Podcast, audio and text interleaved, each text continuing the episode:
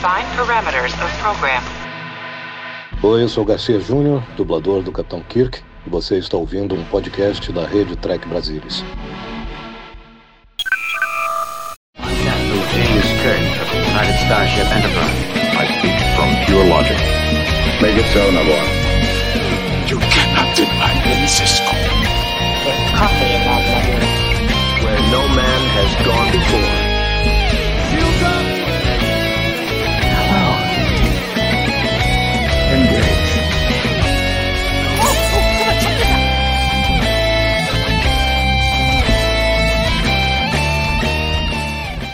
Olá você, já estamos de volta com mais um TB ao vivo. Terminamos o TB ao vivo do episódio 6 de Strange, agora faz questão de 2, 3 minutos atrás, e já estamos de volta com o sétimo episódio de Strange, episódio crossover com o Lordex, e é por isso que eu aqui apresentando, porque eu sou o host das lives do Lordex, não impeachmei o salvador das lives dessa live, que vai ser só um comentarista, e estarei eu aqui irritando a todos com a minha amargura com Star Trek. Para comentar que nós temos um time estrelar aqui, maravilhoso, cheio, acho que nunca teve algo tão cheio na história para comentar o crossover de Strange New Worlds e de Lower Decks. Começar aqui pela que não tava na outra live, Nívia Dória. Fala, Nívia. É um crossover de lives, né, gente? Pelo amor de Deus. Isso aí. Só entrei. Uh, Oi, gente, boa noite. Salvador, boa noite, Murilo, boa noite, Mariana, boa noite, Lúcia, boa noite a quem tá assistindo. Os outros eu estava aí, né? Não precisamos de tantas apresentações. A Lúcia, a Mari, o Salvador e eu, que já estávamos na, na live de Strange comentando o episódio, estaremos aqui comentando. Eu, como vocês estão vendo aqui, isso aqui era para ser um cabelo roxo do Boiler. Lamentavelmente não ficou tão roxo quanto eu imaginei que ficaria. Mas enfim, eu estou mais ou menos Boiler. Vamos começar então com as impressões gerais que cada um teve desse crossover aí que ficou foi veiculado na Paramount no sábado, surpresa, pegou todo mundo de surpresa e queria pescar de vocês as impressões gerais de vocês, qual foi o primeiro sentimento de você assistindo o episódio. Começar pela Nívia aí, que é, ingressou na live. Vai lá, Nívia.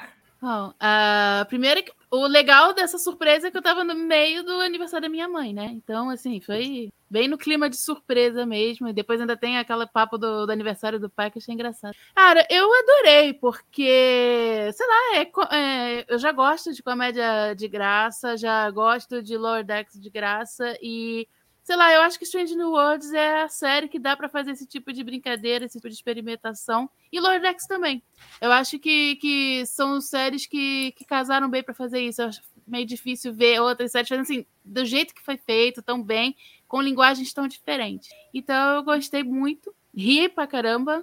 Uh, vi os primeiros 15 minutos até com meu irmão e eu tava rindo que nem uma hiena. E ele não tava entendendo totalmente, porque ele só viu alguma coisa de Strange New Worlds e nada de Lord X, mas eu estava tentando explicar para ele por que, que as coisas estavam engraçadas.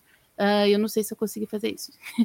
mas, assim, sei lá, eu realmente gostei, era algo que para mim fez muito sentido, e eu quero ver Lord X em live action agora. Fizeram esse, causaram esse problema para eles mesmo. Lúcia, qual foi a tua primeira impressão desse episódio? Eu amei o episódio, amei para mim é, é, até agora é o melhor episódio de Star Trek de todos. Eu adorei, eu dei muita. Eu adoro Lower Decks, em primeiro lugar. Eu gosto de, de Strange New Worlds. E achei perfeita a mixagem dos dois. O crossover dos dois seriados eu achei perfeito, fora que dirigido pelo Jonathan Frakes, que é o melhor diretor de todos para sempre. Então, eu amei o episódio, não, não tenho nem palavras para falar. Já estou pronta aqui com o meu uniforme para comentar tudo sobre esse episódio. Salvinha, qual foi a tua primeira impressão assistir ao crossover? Cara, por incrível que pareça, minha primeira impressão não foi minha melhor impressão. Né? A minha primeira impressão foi a seguinte: é, primeiro, uma certa sensação de. Putz, o que, que eu estou assistindo? O que, que eu estou vendo?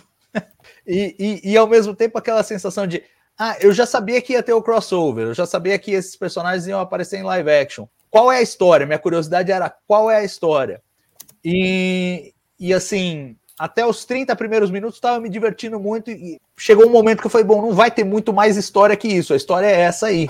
E, a, e eu acho que talvez influenciado pelo meu humor naquele primeiro momento, eu não, não tive uma impressão espetacular do episódio. Foi só numa segunda assistida que inclusive eu desliguei as legendas para eu prestar atenção nas atuações, para eu prestar atenção no que estava sendo mostrado em tela, que eu realmente enxerguei aquela que é a minha, minha visão atual e acho que vai ser minha visão para o resto do, dos tempos, que é assim, nós estamos diante de um episódio sui generis, um episódio comemorativo, que ele é para ser diferente mesmo, ele não pode ser lido como um episódio comum da série, e nesse, nesse espírito de episódio comemorativo, ele é perfeito naquilo que ele se propôs a realizar. E é uma jornada muito divertida, que se dá muita risada e que se aprecia muito as atuações de dois atores que a gente sabia que eram muito talentosos, mas que a gente só tinha visto em atuações de voz, encarnarem de forma perfeita seus personagens de desenho animado em live action. Então, assim, é, eu fico um pouco dividido entre a minha primeira primeira impressão e a minha primeira segunda impressão, que eu acho que é mais fiel ao que de fato foi o, o episódio, mas é mais ou menos por aí. Mari, qual foi a tua primeira impressão ao assistir o episódio? Agora ficou bem melhor. Nossa, foi assim, é, é, eu fui sendo surpreendida a cada momento. Eles não vão fazer isso. Fizeram. Nossa, eles vão fazer isso. Não acredito. Fizeram. E assim, é um episódio que você começa a ver, você vê um cuidado com os detalhes, é, da maneira como eles fizeram, quer dizer, eles fazem a transição, começam com o Lower Decks em, em desenho, e aí passa para Strange New Worlds, e no final você fala, meu, não acredito que eles vão terminar com Strange New Worlds em desenho, e terminam, entendeu? E fica perfeito, porque da mesma forma que a gente estava é, super empolgado para ver a Tawny e o Jack é, em, é, ao vivo, né, fazendo os personagens, a gente, fica, a gente ficou pensando, pô, será que vai ter um episódio de volta lá em Lower Decks tal? Eu acho que não vai ter, né? Aparentemente não vai ter, mas eles nos brindam com esse presente de colocar os personagens de Strange Worlds é, no formato de lower decks, né? E, e, aí tem um monte de detalhes. A sola do sapato dos dois é igual ao do desenho. A Mariner com as mangas arregaçadas, entendeu? O, o cabelo roxo, a lesma na abertura, entendeu? Eles tiveram cuidado de, de mudar a abertura toda para de, desenho, e aí eles colocam a lesma e o koala. Então, assim, é, é, a gente chegou a comentar no balde do Odo, que ainda não foi ao ar, que eu sentia, né, e, e perguntei para o Castanho o que, que ele achava de por que, que até agora a gente não tinha tido nenhum episódio épico é, nessa nova geração né, de Jornada nas Estrelas, nessa nova era, é, que a gente nunca teve um episódio estilo. Né, vou citar aqui só Deep Space Nine, mas assim, pode ter outras também. The Visitor, Far Beyond the Stars, é, Moonlight, Troubles with the Tribbles, ou Trials and Tribulations. Mas assim, é, Inner, The Inner Light, e a gente meio que ficava. Será que porque o formato das séries, de você ser uma temporada inteira uma história, acaba não permitindo que você tenha esses episódios, né? Porque não tem começo, meio e fim. E a gente até falou, bom, de repente, em Strange New Worlds a gente tem essa possibilidade. E agora foi a primeira vez que eu vi um episódio que eu falo, não, esse episódio é épico. Ele é para estar tá na lista daqueles episódios de Jornada nas Estrelas que você fala. Esse episódio aqui é fantástico. Não, não é o meu favorito. Eu ainda acho Charades. Eu gosto mais de Charades. É, gosto mais do All Those Who Wonder. Ele fica em terceiro, dos Old Scientists. Mas ele é um épico, é maravilhoso. Tem N, N coisas para se falar, assim, é um, um, cuidado, né? A direção fantástica, os atores são fantásticos, desde aquela primeira entrevista que foi no Zoom, onde que a gente ficou conhecendo o Jack Quaid e a Tony Nelson, a gente fala, meu, eles precisam fazer um live action, um short track, qualquer coisa, porque a gente precisa vê-los é, fazendo o papel. E aí agora finalmente chegou esse momento acho que todo mundo percebeu que eles precisavam fazer isso, né? É, o, o, irônico é eu que do cabelo roxo talvez seja de todos aqui o mais amargurado com, com o episódio, alinhado um pouco à primeira impressão do Salvador, foi a minha impressão. Eu tava vendo o episódio e penso, tá, e a história, quando é que entra? E quando é que nós vamos para a história? E, e, e, vendo e revendo o episódio, já a conclusão que a história dele não tem história, assim. Ele, ele é um episódio comemorativo. Acho que o Delfim até falou um troço que eu concordo muito, que ele ficaria mais à vontade se fosse um episódio lançado fora de qualquer temporada de Strange, porque ele é fora da continuidade. O episódio que sucede é. o 6 é o 8. Eu, e o Delfim falou isso, eu concordo, Uhum. porque. Posso concluir? O episódio, ele é, pra, na minha visão, fora da continuidade. Ele é uma celebração aos 56 anos de Star Trek. O, o Boimler é claramente qualquer um de nós que fosse entrar na, na Enterprise, ficar, meu Deus, o Spock, meu Deus, o Pike, meu Deus, a Una. E nesse sentido, ele é um episódio comemorativo. Não seria a escolha que eu teria feito. Tenho de comentar no Esperando Strange. Pô, vai ter. Qual é a história do crossover? Não vai ser só eles vindo, voltando o tempo e depois voltando de volta. Na verdade, foi isso o episódio. Eles voltaram e foram de novo. Não, não seria a escolha que eu teria feito o episódio. Por exemplo, Trials é um tem uma escolha de contar uma história envolvendo o Jean e o Cisco e, toda, e juntando a tripulação. Mas tudo bem, essa é a escolha do episódio e eu estou em paz com ela. É um episódio comemorativo que celebra essa franquia que a gente ama tanto. Não entro nessa vibe, não, não estou nessa vibe dos grandes episódios de Star Trek, mas certamente um, é uma comemoração a essa franquia que a gente gosta tanto. E sim, eu gostei demais do episódio. Tu vê também com um episódio assim, Salvador, comemorativaço, fora da continuidade? É, eu acho que a vibe é essa. Só uma curiosidade, a Aline Rosa comentou aqui o Boiler montando na cela de, dizendo Riker, a cara do Frakes dirigindo deve ter sido impagável. Mais ainda, Aline, porque foi de improviso. Não estava no roteiro essa história dele dizer Riker. E claro, em referência à manobra Riker, né? O jeito que o Riker sentava na cadeira, ele faz igual na cela. E não estava não tava no roteiro. O, o nosso querido Jack Quaid improvisou, teve muito de improviso nesse, nesse episódio, a ponto de ter sido este episódio que ganhou para Tony Nilsson um lugar na sala de roteiristas da série Starfleet Academy, que eles estão desenvolvendo agora.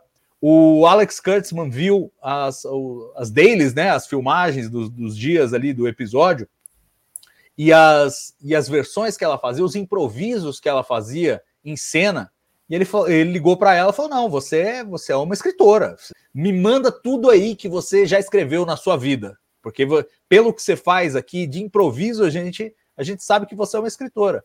E ela contou essa história no Red Room pro, pro Will Wheaton, e foi assim que ela ganhou uma vaga na sala de roteiristas de Starfleet Academy. Então, é, esse é o, é o, nível do talento que esses dois, desses dois atores levaram levaram para esse episódio. E sim, ele é o que é, Murilo. Ele é comemorativo, ele é esse encontro de culturas, digamos assim, né? Que é uma coisa muito mais difícil. A gente pensa assim, crossover em Star Trek. Já houve toneladas de crossovers em Star Trek, ou seja, personagens de uma série aparecendo em outra série. Era quase que uma tradição na, na era Berman, né? Cada série emprestava uns personagens para a série seguinte e ou usava como introdução. Então, a Voyager parte de Deep Space Nine, aparece o Quark um pouquinho. É, fizeram isso ao longo de toda a era Berman.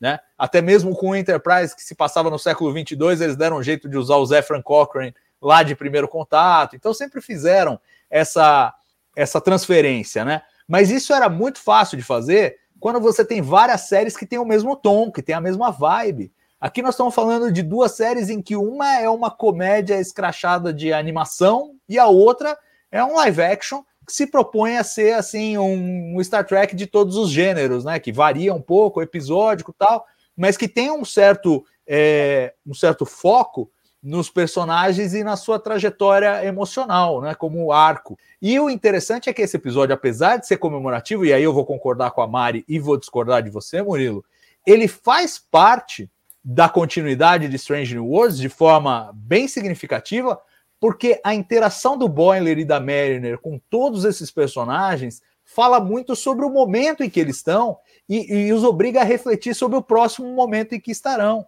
Então não faz sentido o Spock com aqueles sorrisos macabros é, em qualquer outro ponto da continuidade que não seja neste ponto da continuidade.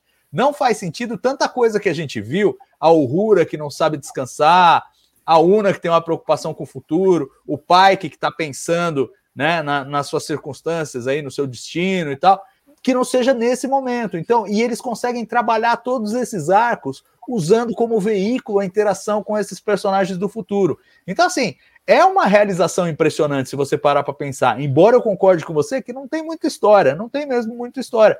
Mas a história é isso: é esses caras vêm do futuro e tem interações que são significativas para todos os personagens da, da série. E com esse choque de culturas absurdo que de alguma forma sobrevive e, e, e, e, harmonicamente funciona, o que é extremamente surpreendente. Você fazer um episódio que começa em animação, tem um, um núcleo em live action, termina em animação, e você sente que é uma história só e que tudo orna, não é, não é uma coisa fácil. Os caras tiraram um coelho da cartola aí que a gente tem que, tem que respeitar. E isso eu, eu realmente percebo como um grande triunfo desse episódio.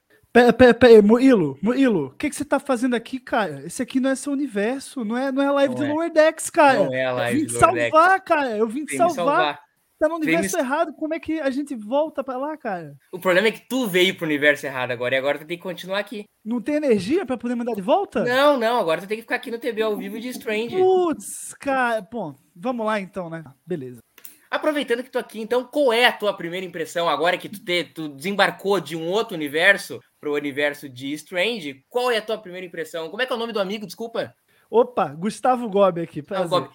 Não conheço, mas a camisa é belíssima. Ou, ou Gustavo Mariner também se serve Gustavo Mariner, beleza, então. Qual é a tua primeira impressão, então, Gustavo Mariner, com essa camisa elegantíssima? Eu vi em sua homenagem, né? Com o nosso Obrigado. uniforme do futuro, entendeu? Isso no futuro, amém. esse é o uniforme da Frota Estelar. É o símbolo do game, essa que é a verdade. Isso aí. Mas, ó, queria, primeira mão, pedir desculpa pela invasão aí da live, né? Mas eu falei, Murilo, cabe mais um? Pode ver a Brasil? Ele falou, pode. É só a gente encenar bem. Tá encenado, então. Pode ganhar o. Posso ganhar o Oscar esse ano. Enfim, primeiras impressões, gente. Que episódio único, que episódio fantástico. Acho que assim, memorável. É, podem se achar errinhos aqui e ali, mas cara, esse episódio ele é um clássico instantâneo de Star Trek. Não tem o que dizer.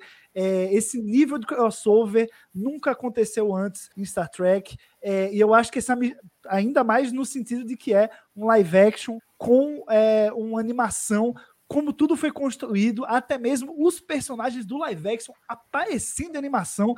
Gente, foi um, verdadeiro track gasm, assim, essa que é a verdade, e não tem como não sair desse episódio absolutamente extasiado, porque eu acho que além dele fazer essas duas séries cruzarem, o que já é maravilhoso, já traz muita coisa que é legal das duas, o melhor desses dois mundos, a gente ainda tem um monte de referência a outras séries de Star Trek. Enterprise está aí para dizer, né? Referência a mil. Então, assim, que, que, que, que, explosão de Star Trek, né, nas nossas caras e que momento para ser Trek. Puta, eu achei que um certo momento que eles iam ir na Enterprise. Eu também, eu também. A hora que eles assim, falaram, eu falei, agora, agora eu vou pirar, agora é a hora que Não, eu vou pirar. Porque assim, ó, quando ele mete o Enterprise do Archer e o Boiler tem uma ideia e eles vão pra reunião, eu falei, puta merda, eles vão pra nave. E aí tem até uma frustração, até uma frustração, assim, quando eles só vão, a, a ideia é legal. Só que o, o episódio dá um achievement pra ti que porra, vai ir para Insider 1, mas no fim não vai. Ô, Lúcia, e aí eu queria te perguntar um negócio, que junto com a Mari é a mais entusiasmada, perguntar uma coisa depois já embalar também, porque a Mari pensa, porque é um episódio de Strange, mas o tom é um tom de Lower Decks, né? Aquele tom da comédia rápida, das piadas super visuais, gestuais. É, a gente encontra um tom de Lower Decks em Strange, né, Lúcia? É, a, a, som, um som de Lower Decks entre os dois personagens de Lower Decks e entre os outros não. Então, ele, a Mariner até comenta, você viu, reparou como eles faz, falam devagar aqui? Porque Lower Decks é a mil por hora, né? E a Mariner, a Mariner é, comenta isso. Você viu como eles falam devagar? Quer dizer, todas as, as piadas, né? Que todas elas, a maioria é de uh, Lower Decks, né? Eu gostei muito quando ele fala uh, uh, Diário do Boimler, é, Stardate The Pass. Achei muito engraçado. Eu ri, mas assim, de rolar de rir em muitas coisas que aconteceram no episódio, todas, a maioria ligada a Lower Deck. Eu adoro, adoro Lower Deck. Ah, Até eu não gosto eu de Lower fiz Deck, várias. Gente. Lower Deck é uma maravilha. E, e, e Mari, como, como tu eu, pega pra ti? Eu, eu, eu, deixa eu acabar minha. Ah, perdão, a gente tinha terminado, Lúcia, perdão. Não, não terminei. Uh, e eu, com todos esses uh, easter eggs, que foram muitos, me deu até vontade, porque de Lower Decks eu comecei fazendo aquele, aqueles posts de easter eggs, esse daí me deu vontade de fazer. Ainda é capaz de eu fazer um poster de um post no Trek Brasília de easter egg, porque esse, esse episódio merece, merece. Ô Mari, embalando na pergunta do Viz pra Lúcia, o quanto tu acha que, que os atores que vêm de Lower Decks, que é, é por causa deles, e imprimiu o Salvador até citou o lance de ser uma comédia muito gestual dentro, dentro, da, dentro do episódio, e o quanto parte desses, desses atores, dessa comédia mais gestual, e o episódio ser muito mais voltado pro tom de Lower Decks? É, eu acho que eles conseguiram combinar, se a gente, se a gente for olhar o episódio, ele parece muito um episódio de Lower Decks. E, e, obviamente que os dois personagens ali, né, os dois atores têm é, muita responsabilidade nisso, porque eles estudaram muito bem, né, eles estão muito, muito assim, é, ligados com os personagens deles, apesar de só fazerem as falas, né, mas primeiro que os dois são excelentes atores, isso ajuda né, 100% a coisa. E, e eu acho que eles foram, né, como eles falaram no Red Room, deixaram os dois muito livres para criar isso, porque na realidade eram dois personagens que você já existem, que tem toda uma história deles, mas vistos em desenho. E aí confiaram muito nos dois, deixaram os dois muito livres para fazer a maneira como eles queriam. E eu acho que isso ajuda muito, porque daí não é alguém falando, não, você vai fazer desse jeito. Então eu acho que alguém que talvez não entendesse muito, né? Então, eu, eu, eu acho que isso é muito bom. E aí eles colocam toda uma toda a, maneira de, de, de, contar o episódio. Então, você vê, quando eles dão destaque para o sorriso do Spock, é uma coisa muito lower decks, né? O, a maneira dos dois andarem, hora que coloca o, o Boiling andando ali, correndo, é, tem todo esse tipo de coisa, né? Mas, ao mesmo tempo, o Salvador colocando ali, né, que eu, que eu também discordo completamente do,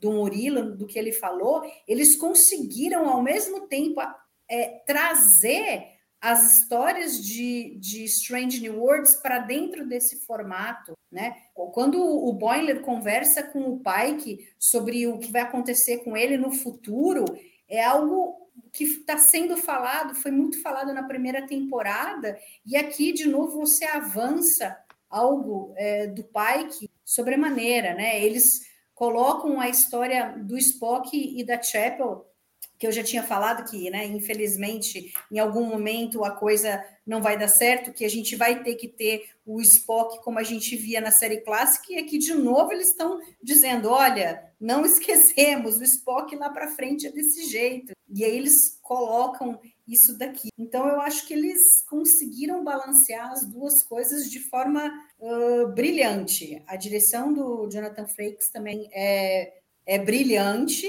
né? Tem diversas cenas assim que são muito boas. E acho que o fato dele conhecer muito de jornada, está muito à vontade com a direção, eu acho que ajuda muito. E ter deixado a Tawny e o, e o Jack Quaid é, colocarem a maneira como eles achavam que eles tinham que, que se portar como, como Mariner e Boimler. E, e Nívia, é, é, muito difícil fazer isso? Pode falar, Luciana. Não, só responder uma, uma questão que fizeram aqui nos comentários de eu queria muito saber aquela frase da pele. A frase da pele é uma frase famosa do Cary Grant. Então, ela, a Pélia foi amiga do Cary Grant e ele falou essa frase para ela, tá? Então era só um, um easter egg explicando para alguém que pergunta. Boa. O, o, e, e Nívia, é, é muito. O tom de Lower Decks dá muito certo em Lower Decks, que é o terreno que é o terreno nativo de Lower Decks. É muito difícil pegar uma série que é séria, como Strange, e transplantar o tom de Lower Decks funcionar. E, na minha opinião, funciona muito bem o tom aqui.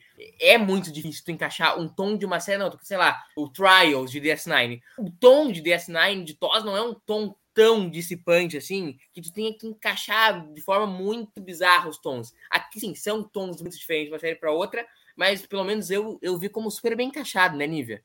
É, mas aí eu acho também que são duas séries que permitem fazer esse tipo de coisa. A Strange New Worlds é uma série, além de episódica e tal, é uma série que tem vários tipos de gênero sempre misturados ali. Você tem sempre algum tipo de foco mais. É claro que o tipo de comédia que Strange New Worlds faz é diferente da comédia de Lordex, mas eu não consegui. É, é mais difícil da gente pensar de o humor do Lordex funcionando uh, em outra das séries que a gente tem aqui, mesmo Discovery. Uh, Picard, então, ia ser impossível a gente imaginar, né? É, que é o, o tom é completamente diferente. Talvez até com Prodigy seria diferente. Tadinha da Prodigy, eu sempre vou chorar pela sua morte. É, mas assim, mas eu acho que com Strange New World funciona justamente por isso, que eu acho que Strange New World é, a, é uma série que permite você brincar com essas coisas diferentes, com essas linguagens diferentes. E Lordex também, né? É, são duas séries que acho que permitem a experimentação. E, sei lá, é, essa questão do, das atuações eu achei muito legal, porque eles estão muito cartunescos mesmo, né? E, e isso era importante. Eles estão no tom de Lordex não só porque é uma comédia doida, desculpa, mas também por causa disso. A atuação deles é muito de desenho animado, né? E, e assim, é, eu acho legal quando as pessoas. Assim, eu não sei como é que é nos Estados Unidos, como, é, mas aqui no Brasil, por exemplo, que você tem que ser ator para ser dublador, né? E acho sempre interessante quando as pessoas descobrem que dubladores são atores ou que podem ser bons atores. Eu não tinha a mínima dúvida de que eles iriam, que eles poderiam ser ótimos atores. Eu só não imaginaria que eles conseguiriam colocar tanto tom cartunesco na atuação deles. E e eu acho que isso ajuda nessa questão do, da diferença dos tons de uma, de uma série para outra, não só a comédia rasgada, né? É, própria forma, você está vendo eles ali, você está vendo que eles estão em live action, mas você não mas está muito associado com o desenho, você não consegue, você consegue saber perfeitamente que é o, o Boiler e Marilyn, mesmo se você não conhecesse a cara do, do Jack Quaid e da, da Tony. É, então, a gente vai ter que parar um pouquinho porque minha voz tá sumindo. Peraí.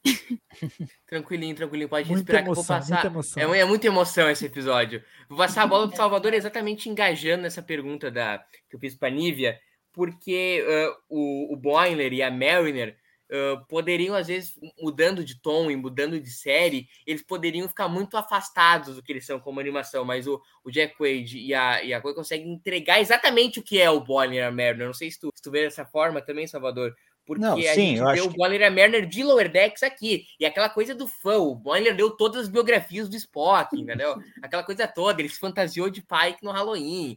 É, é, é, muito legal isso. Não, e, é, e eu acho que é um desafio para a produção também, não só para os atores, e aí a Nívia destacou muito bem, que assim, né, é, é a, são atores e, e, e a qualidade adicional de conseguir levar uma versão cartunesca do, dos personagens para a tela em live action, o que é um desafio enorme. Mas eu acho que para a produção também era uma dúvida do tipo, nós vamos fazer uma versão é, Strange New Worlds desses personagens, ou nós vamos trazer a versão Lower Decks para dentro do universo de Strange New Worlds e deixar eles, eles se chocarem, como de fato se chocam. E eles fizeram essa escolha que é a mais corajosa. Eu acho que é a que é, contempla mais os fãs das duas séries, né? Mas ao mesmo tempo correram um risco enorme, porque poderia perfeitamente se tornar um troço completamente inacreditável, né? De difícil assimilação. E não foi, e não foi. De repente você aceita que os caras são tudo maluquinhos mesmo. Tem até a, a piada interna que a Mariner fala pro, pro Boiler, fala, pô, você percebeu que eles falam muito devagar aqui?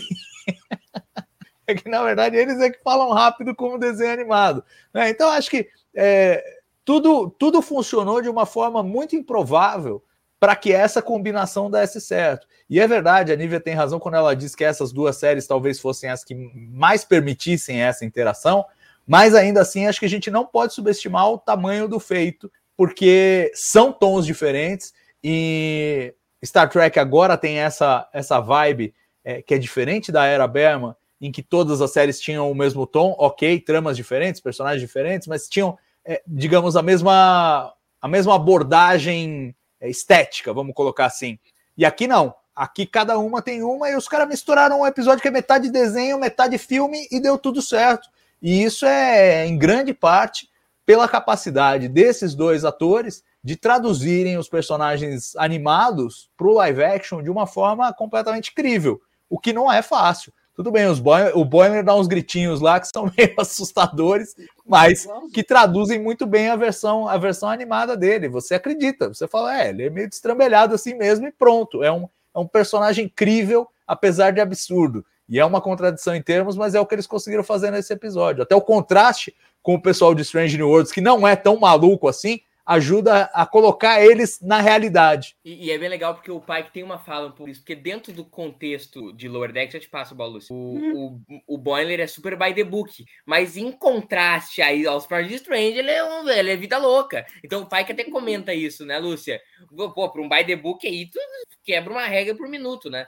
É, então, não, só ia comentar que é, é, importante dizer que o Mike McMahon, que é o, showrunner, o, inventor né, do Lower Decks, ele participou junto com, os, com o Jonathan Frakes, uh, ajudando na parte de animação e uh, em, todo, em todo o episódio. E a escritora do episódio trabalhou em Lower Decks, escreveu um monte de episódios de Lower Decks, então é, é, eram dois, né? Escritores e uma delas trabalhou em Lower Decks, então ela sabe bem uh, escrever. Então tem coisas assim inacreditáveis, tipo a Mariner chega lá e fala: Nossa, reparou que eles usam a insígnia na manga? Eu não gosto. Claro que ela não gosta porque ela usa manga enrolada, né? Que nem eu de manga curta, assim. Então, é, é, assim tem coisas que, que foram assim uh, incríveis, tipo o Boimler entrando na ponte parece a gente se fosse entrar numa ponte da Enterprise,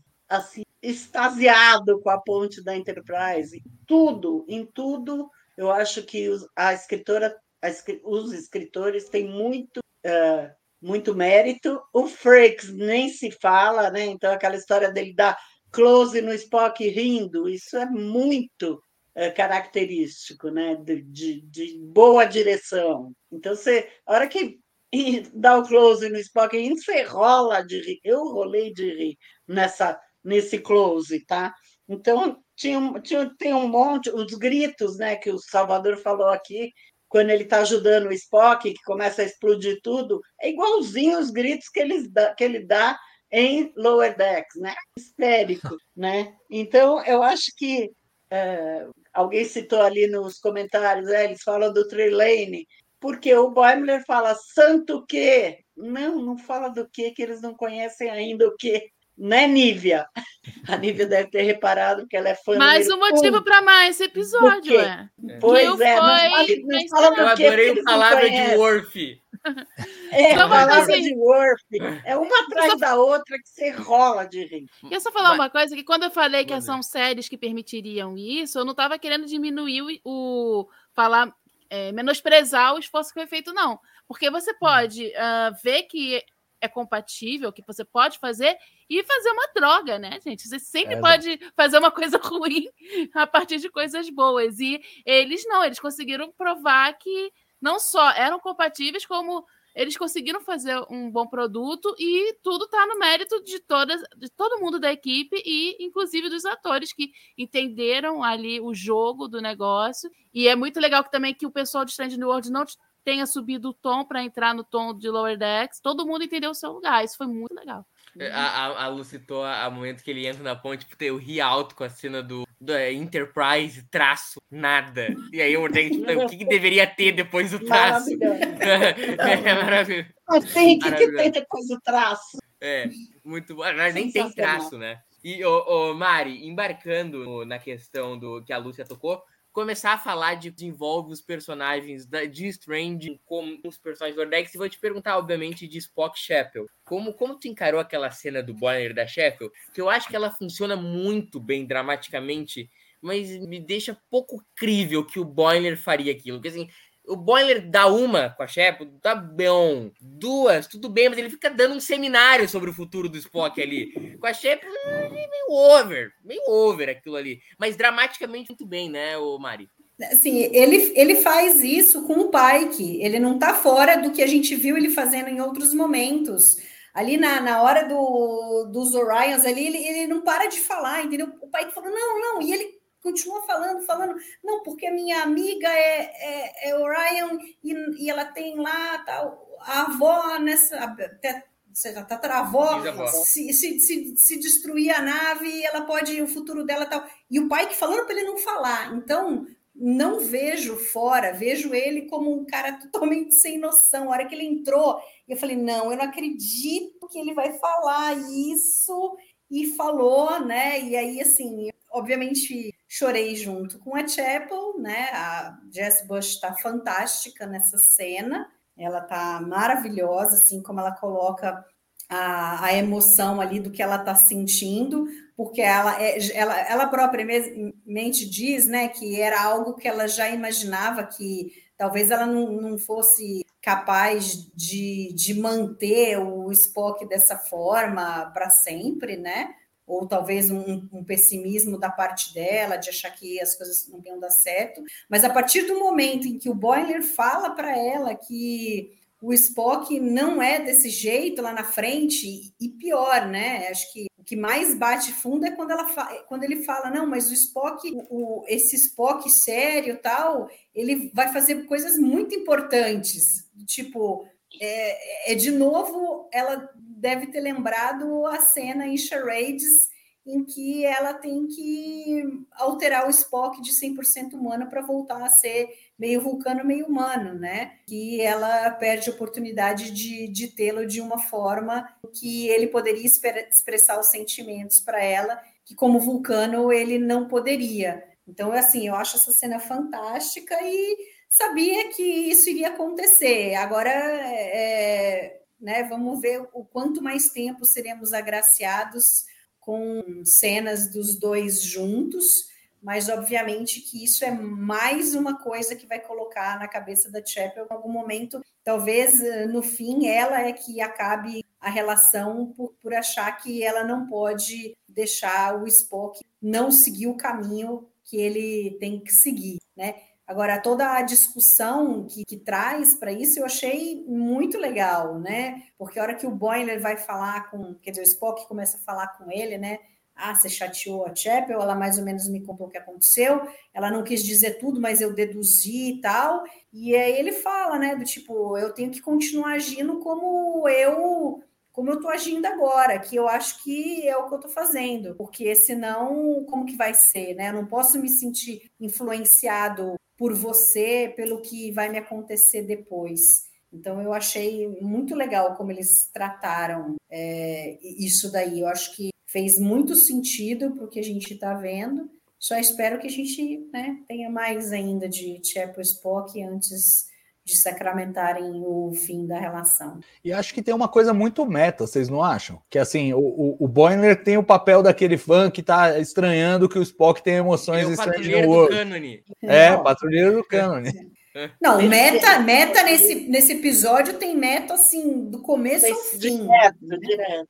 E, não, e começa faz pensar, na, primeira fase. Não, fala faz aí, pensar que se não fosse o Boiler, talvez o Spock sorridente fosse para sempre Nossa. o Spock sorridente com a Chapel. O Boiler foi o catalisador para fazer do Spock o grande Spock. Já para pensar nisso? Não, isso tem muito nesse episódio. É o paradoxo muito, muito, muito. Né?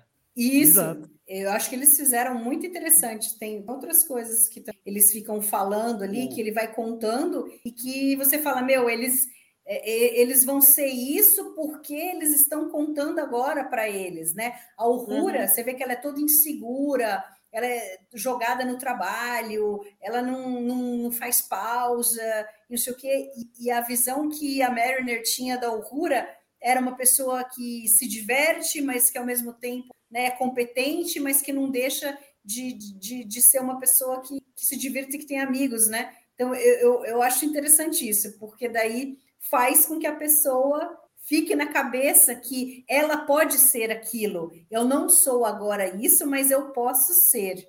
Agora, manda, deixa eu perguntar uma coisa. Desculpa, Murilo. Não, pode, Quero jogar uma pergunta para vocês. Que eu, assim, o Spock, como vocês veem o Spock aqui nesse episódio? Porque assim, tudo bem, ele tá mais emotivo, mas eu acho que o, o mais emotivo dele é mais uma tentativa dele de retratar uma certa humanidade para Shepard do que ele realmente está sentindo. Os sorrisos dele são forçados, são e eu não sei se é exagerado para efeito cômico ou, ou se é realmente uma coisa porque eu não sinto naturalidade, não, não tem naturalidade. A primeira vez que ele dá uma risada lá com o Boiler, que o Boiler fica louco ainda no planeta, ele começa e termina de rir e volta para uma expressão séria assim em, em fração de segundo.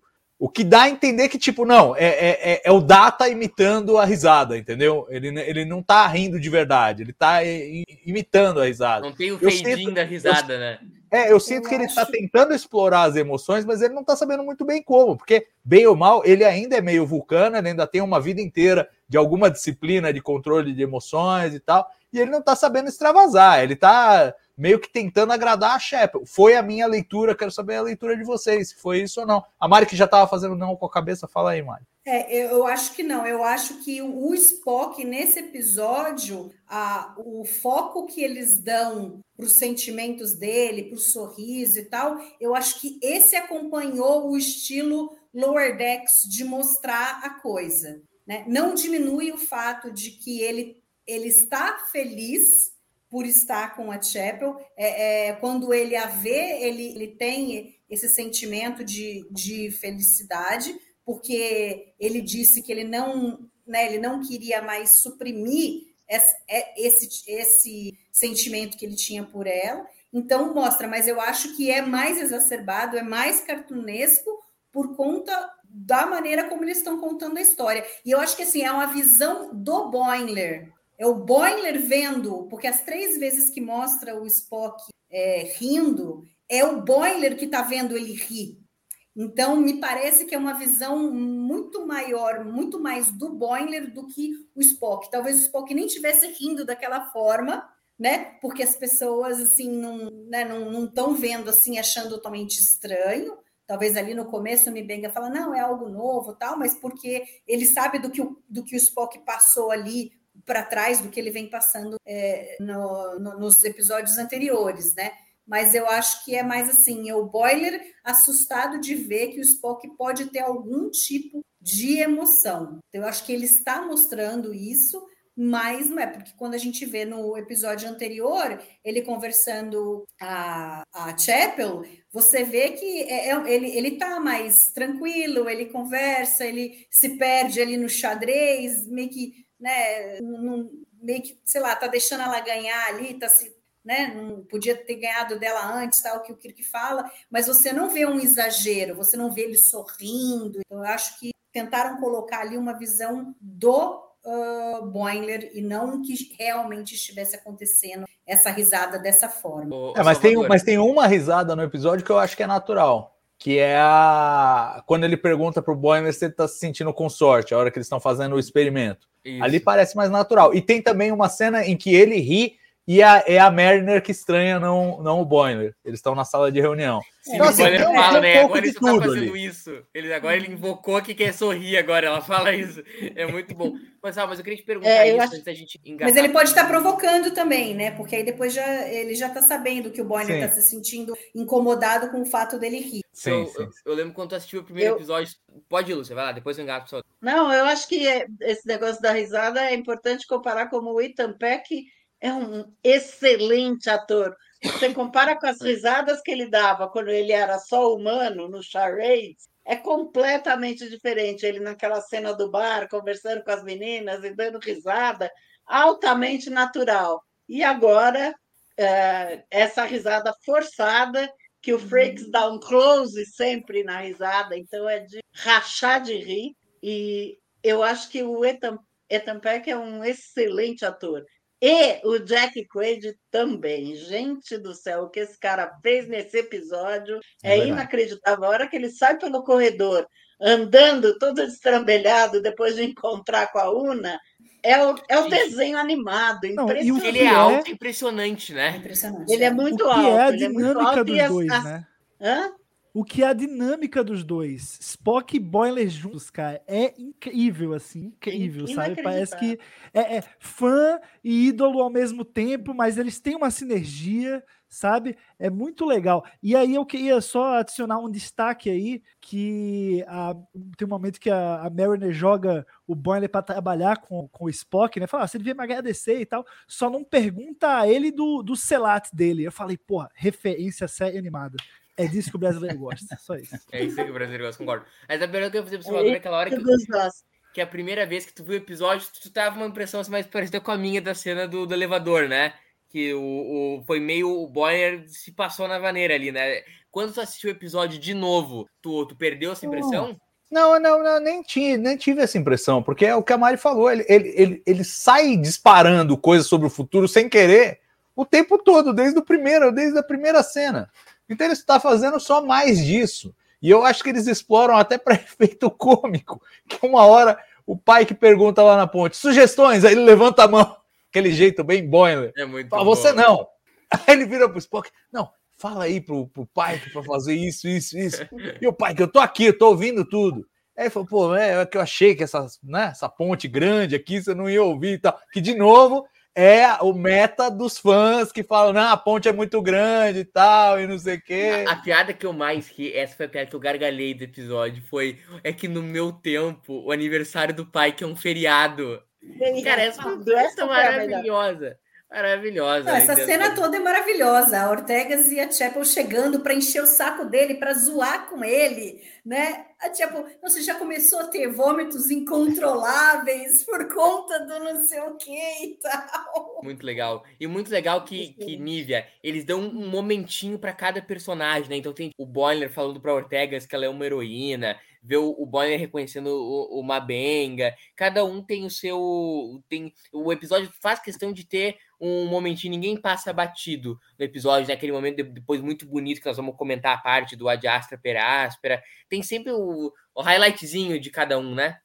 É, é, e é bem aquela coisa que a gente tá falando sempre, é como se a gente estivesse lá. Eu acho que se a gente estivesse lá, a gente também ia ter, né, um pouco de, de meio que ter esse momento com cada um deles, né? E a gente também vê a visão dele do, desses personagens e, e como é deve ser estranho você saber como é que vai ser é, o esse futuro. É, mas tem uma coisa que vocês estavam falando aí da cena do elevador, eu concordei com muitas coisas que vocês falaram, mas tem uma coisa que, que pega muito também ali da reação da Chapel, eu acho que é a gente pensar Assim, não, não da reação da Chapel, não, mas é, é, a gente que gosta do, do casal é que, assim, uma coisa legal, eles foram tão discretos que ela nem aparece na biografia dele. Dois, ele é uma pessoa super importante para ela e, por enquanto, ela tá sendo muito importante para ele. E ele vai continuar sendo uma pessoa muito importante para ela e ela vai deixar de ser uma pessoa muito importante para ele, né? Assim, oficialmente, né?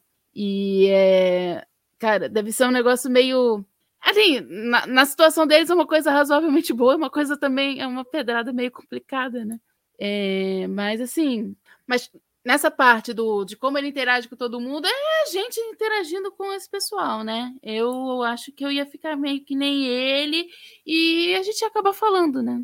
E a gente acaba falando que, na verdade, aquilo dali é uma série de televisão. Ô, ô Nível, eu só tenho uma dúvida aí, quero. Pode ir, Mari, que depois eu termino a dúvida. Vai não, lá, Mari. É, não sei se vocês repararam, mas assim, o, o Boiler não fala nada para Laan de alguma coisa do futuro que ele acha dela. Ele a Ortegas não é, a Ortegas não é um personagem, ele apareceu agora. Diferente do Spock, da Uhura, do próprio Pike, da Una, que eram todos personagens existentes, e que daí ele poderia falar alguma coisa, mas é, da Laan ele não fala nada. Então, ela tá marcada para morrer, gente, não tem escapatória. É. O... Não, mas eu, eu, queria só. Mas, e ela tem aquele sobrenome meio, né? O... E o Boiler sabe o que aconteceu o com a sabe Enterprise, que o né? tá vivo, que não sei o quê, papapá, então... Mas que eu ia perguntar o seguinte, porque ele leu a biografia do Spock e certamente o, o incidente em Mutara tá é. na Várias biografias do Spock. É. E, é, e é, Spock, inclusive, você morre e volta, que legal. É, do, do, do vô da, da Laan. Digo mais, é o vô da Laan que vai te pegar. É isso aí. conheceu o cara do episódio passado. O, eu queria alguns com a Nívia, certeza, eu queria bater com o Salvador dessa cena.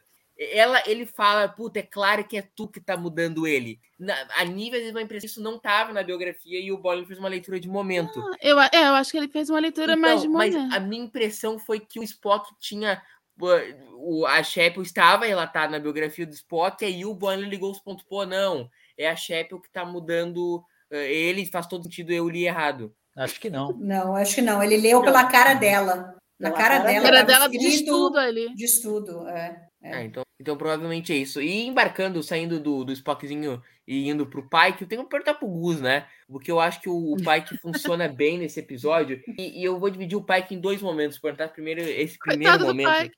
É, dividir ele em dois momentos, coitado. Não, não tinha ideia de duplo sentido nesse, nessa frase. Mas vou separá-lo em dois momentos. E primeiro perguntar que primeiro ele tá meio aterrorizado, né? De ele fala pra Una, né? Tipo, ah, é, é como se eu tivesse com uma criança aqui pedindo ela de, de quebrar a sala inteira.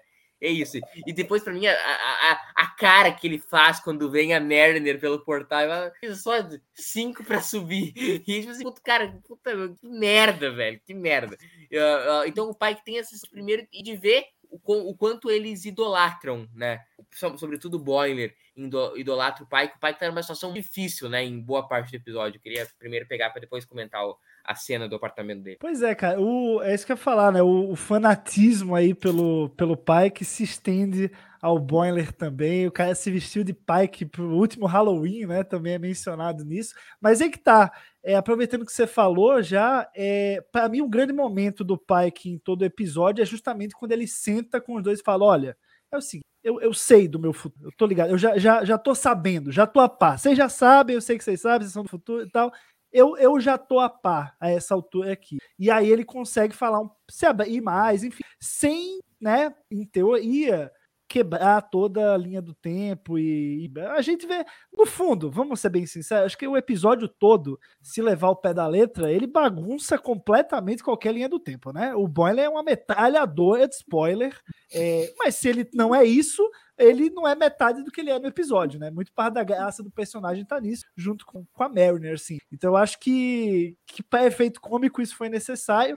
E, e aí é interessante porque com o pai que meio que, assim, beleza, eles podem ainda pode ter um futuro futuro do Pike. Mas o Pike é o único ali que sabe mesmo do, dele, né? Então ele meio que tá numa situação que ele tá. Porra, eles não só são.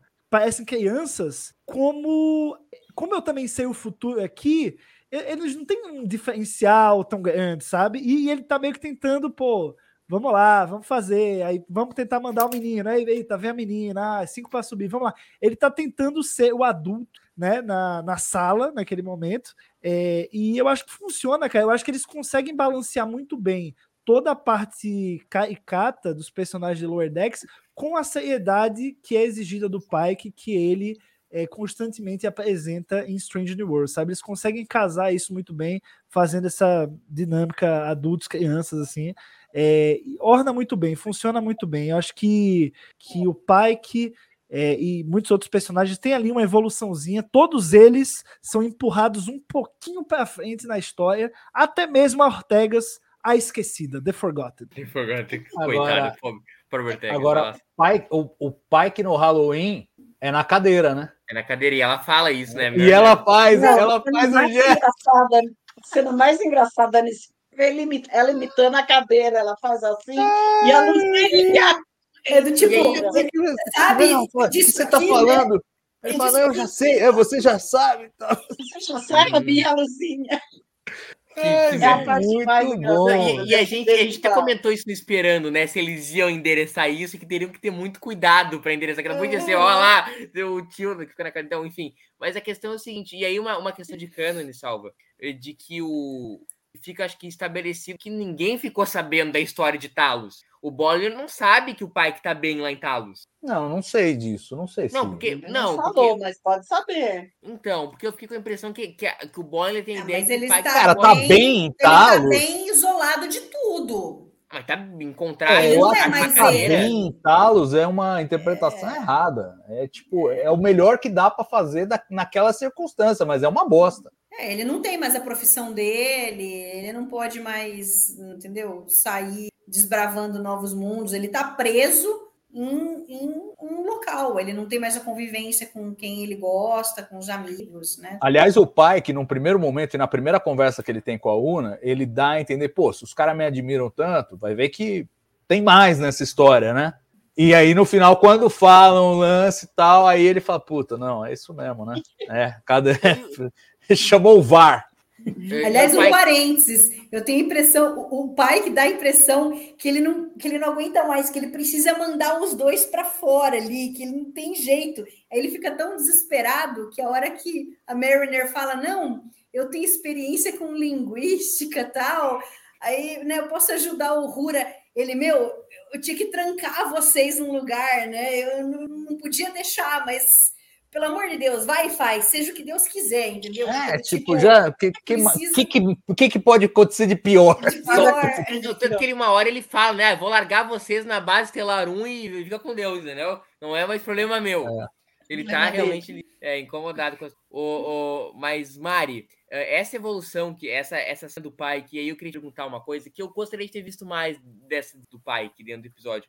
Acho que eles poderiam ter aproveitado mais a questão do pai que, confrontando o futuro dele, porque o pai que aceitou o futuro dele até a página 2, né? Ele tá sempre tentando fazer a pegadinha do Pike, né?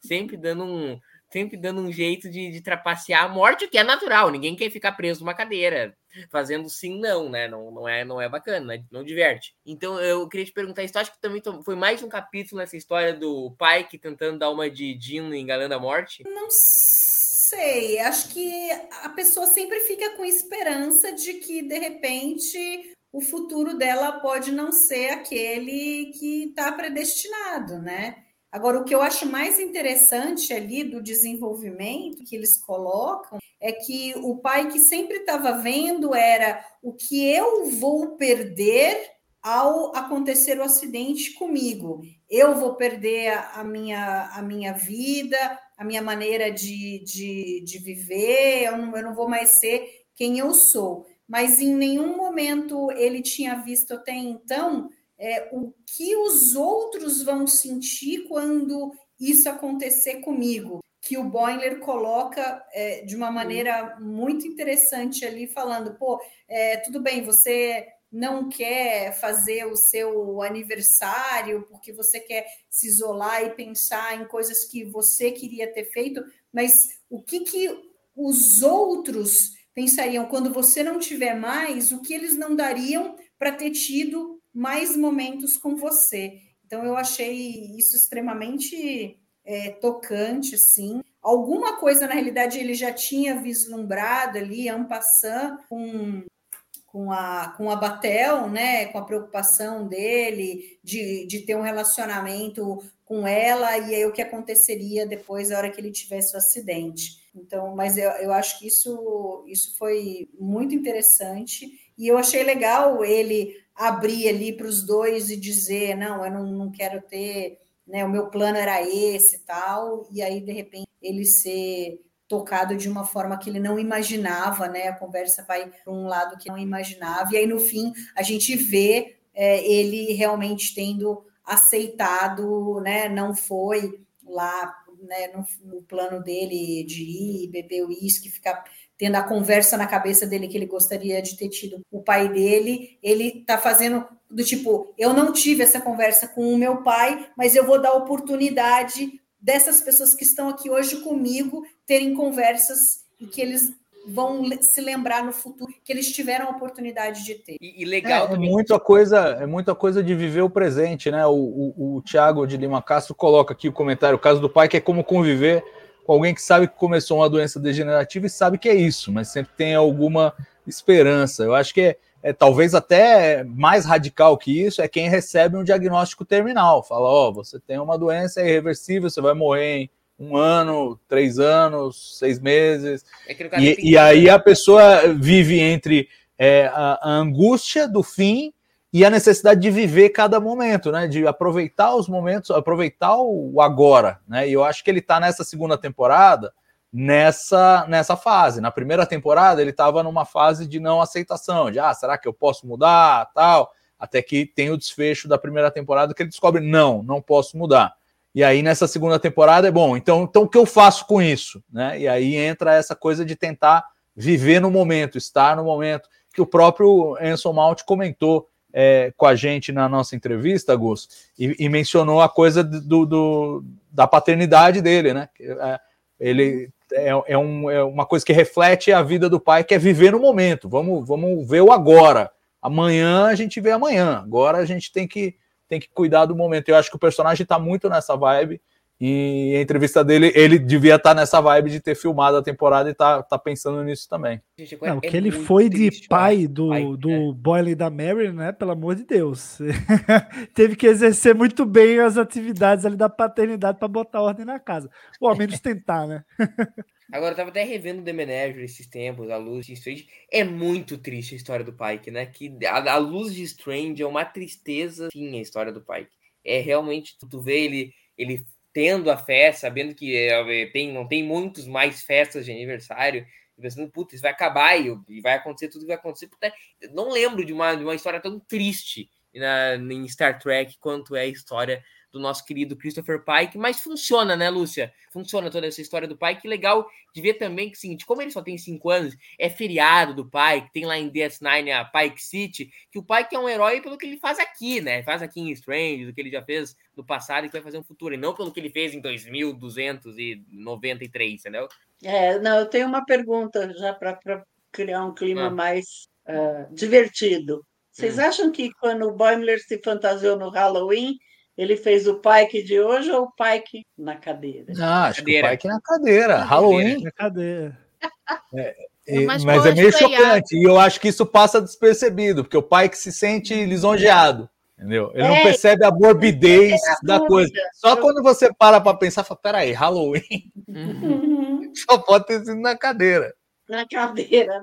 É, o que, o que acho até meio estranho, assim, porque se popularizou, então, na cultura pop federado o Pike na cadeira, né? O que eu acho meio. É, que em Lower Decks já virou um trope, né? Eles estão sempre tirando sarro disso aí. Não, virou, não, não, mas não, acho já viu os caras lá na, na, O próprio Boiler quase foi parar lá na, na fazenda, lá onde os caras cuidavam dos, não, sim, dos casos incuráveis lá, e tinha um monte de gente na cadeira lá. Mas e Lourdes e o Kurtzman na cadeira. É, tem é, o também vimos o Kurtzman na cadeira. Mas você não acha que estranho ter tornado um elemento da cultura pop federada, assim, o pai que na acho cadeira? Que não, acho todo que mundo é sabendo, assim, que o pai Limitado a Lordex ali.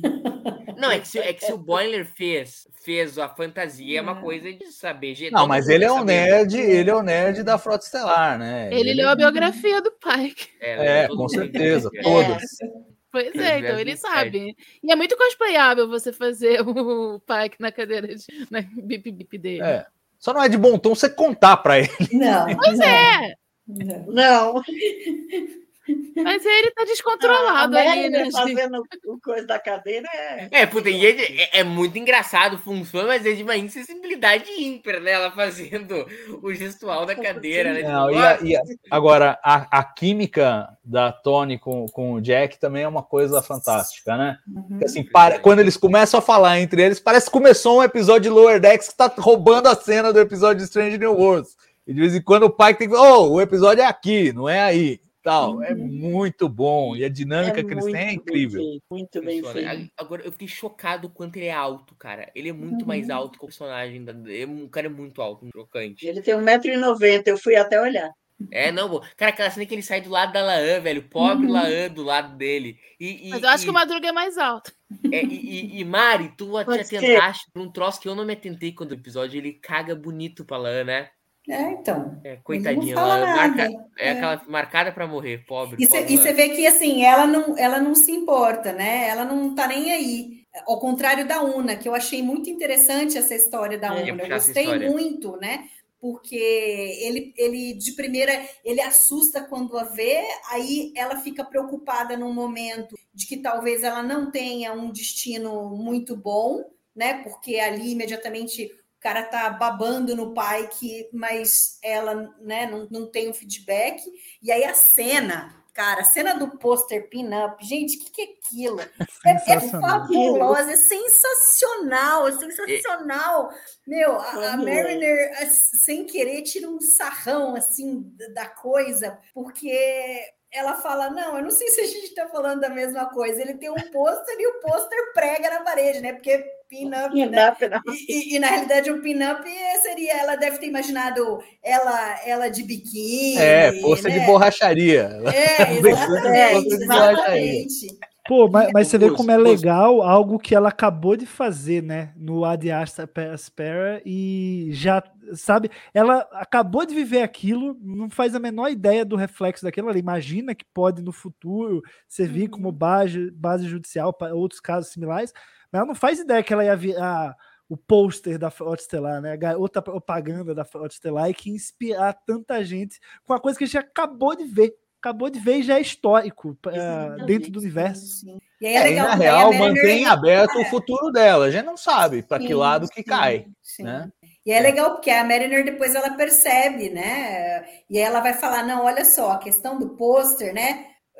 Chega, chega aqui, Boyner, chega aqui, né? Tipo, foi um mal entendido, tal. Né? Ela percebe que a Una, porque quando o Boiler entra também na ponte, que ele fala: ah, Ortegas, você é uma heroína de guerra. Aí a Una olha do tipo, meu, ele não falou nada de, ele não falou isso para mim também, entendeu? Então, ele fala de guerra? É Fala. uma heroína de guerra. Fala. É, é. Então é muito legal no final. E aí a Una né, fica super emocionada e fala: depois, mas depois ela lembra que ela não devia saber daquilo, né? Que, que isso mais engraçado. Influenciar? Gente, mas que o guerra meu... o Mano tá falando da Guerra Klingon? Que guerra? Guerra é, Klingon, porra. Que guerra que você queria? A gente vai ver, que a gente vai ver mais detalhe no próximo no episódio. próximo episódio. Exatamente, é isso que eu ia falar. Já liga ao... Cara, é muito bem pensada a temporada, né? Sim, muito bem sim. pensada. Já liga no cena... próximo episódio cujas fotos já estão no Trek Brasilis. Olha a propaganda.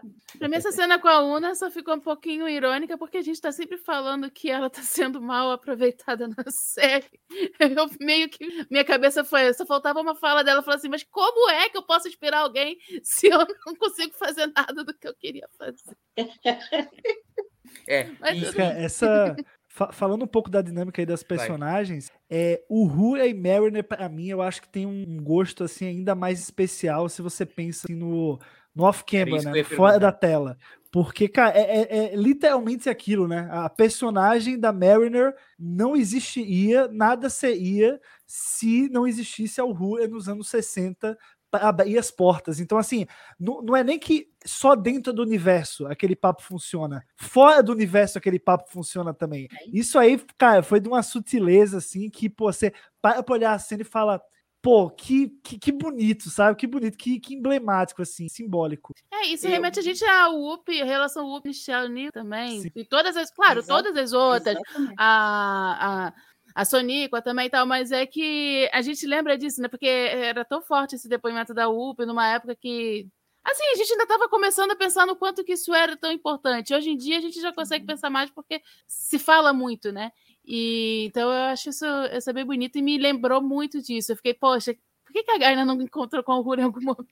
Pois é, cara. A Mariner, acho que é a primeira personagem assim que realmente se encontrou com a rua lá para falar obrigado, sabe? Obrigado por existir, por abrir esse caminho aqui uhum. dentro e fora da tela. Ela conseguiu encontrar para agradecer de certa forma. Não, e assim, eu acho que a Mariner é, é o, o, o, Martin Luther King da Uhura, que o Martin Luther King foi para Michelle Nichols. Uou! Cara, Entendeu? Porque assim, é, você vê, a, a personagem está naquele momento, tô aqui, tenho 22 anos, não fiz nada, não estou fazendo nada de muito importante, tenho uma pressão enorme, só trabalhando, feito doida, tal, não sei o quê. E ela fala: não, calma aí. você vai chegar lá, entendeu? E você é muito importante. Só de você estar tá aí, você já é importante. E foi o que aconteceu lá atrás, né? Então, acho que tem um pouco esse espelhamento. Uma, uma, uma, sensibilidade legal, porque eles não poderiam abordar a questão racial e do racismo de uma forma não velada pelo futuro utópico de Star Trek. Não poderia a Merna chegar lá, ó, obrigado, primeira mulher negra na ponte, Sim. pareceria uma coisa uhum. sinistra a Uhura ser a primeira mulher negra da ponte, na frase estelar. Mas isso é, é feito com uma linguagem, uma linguagem meta que funciona, que a gente entende que é isso. Funciona no, no uhum. universo da, da Mariner admirar a Uhura pelo valor da face, não por uma questão racial, mas pra gente a gente entende do que, que ela tá falando. Então é feito com uma sensibilidade muito legal, né, Nívia?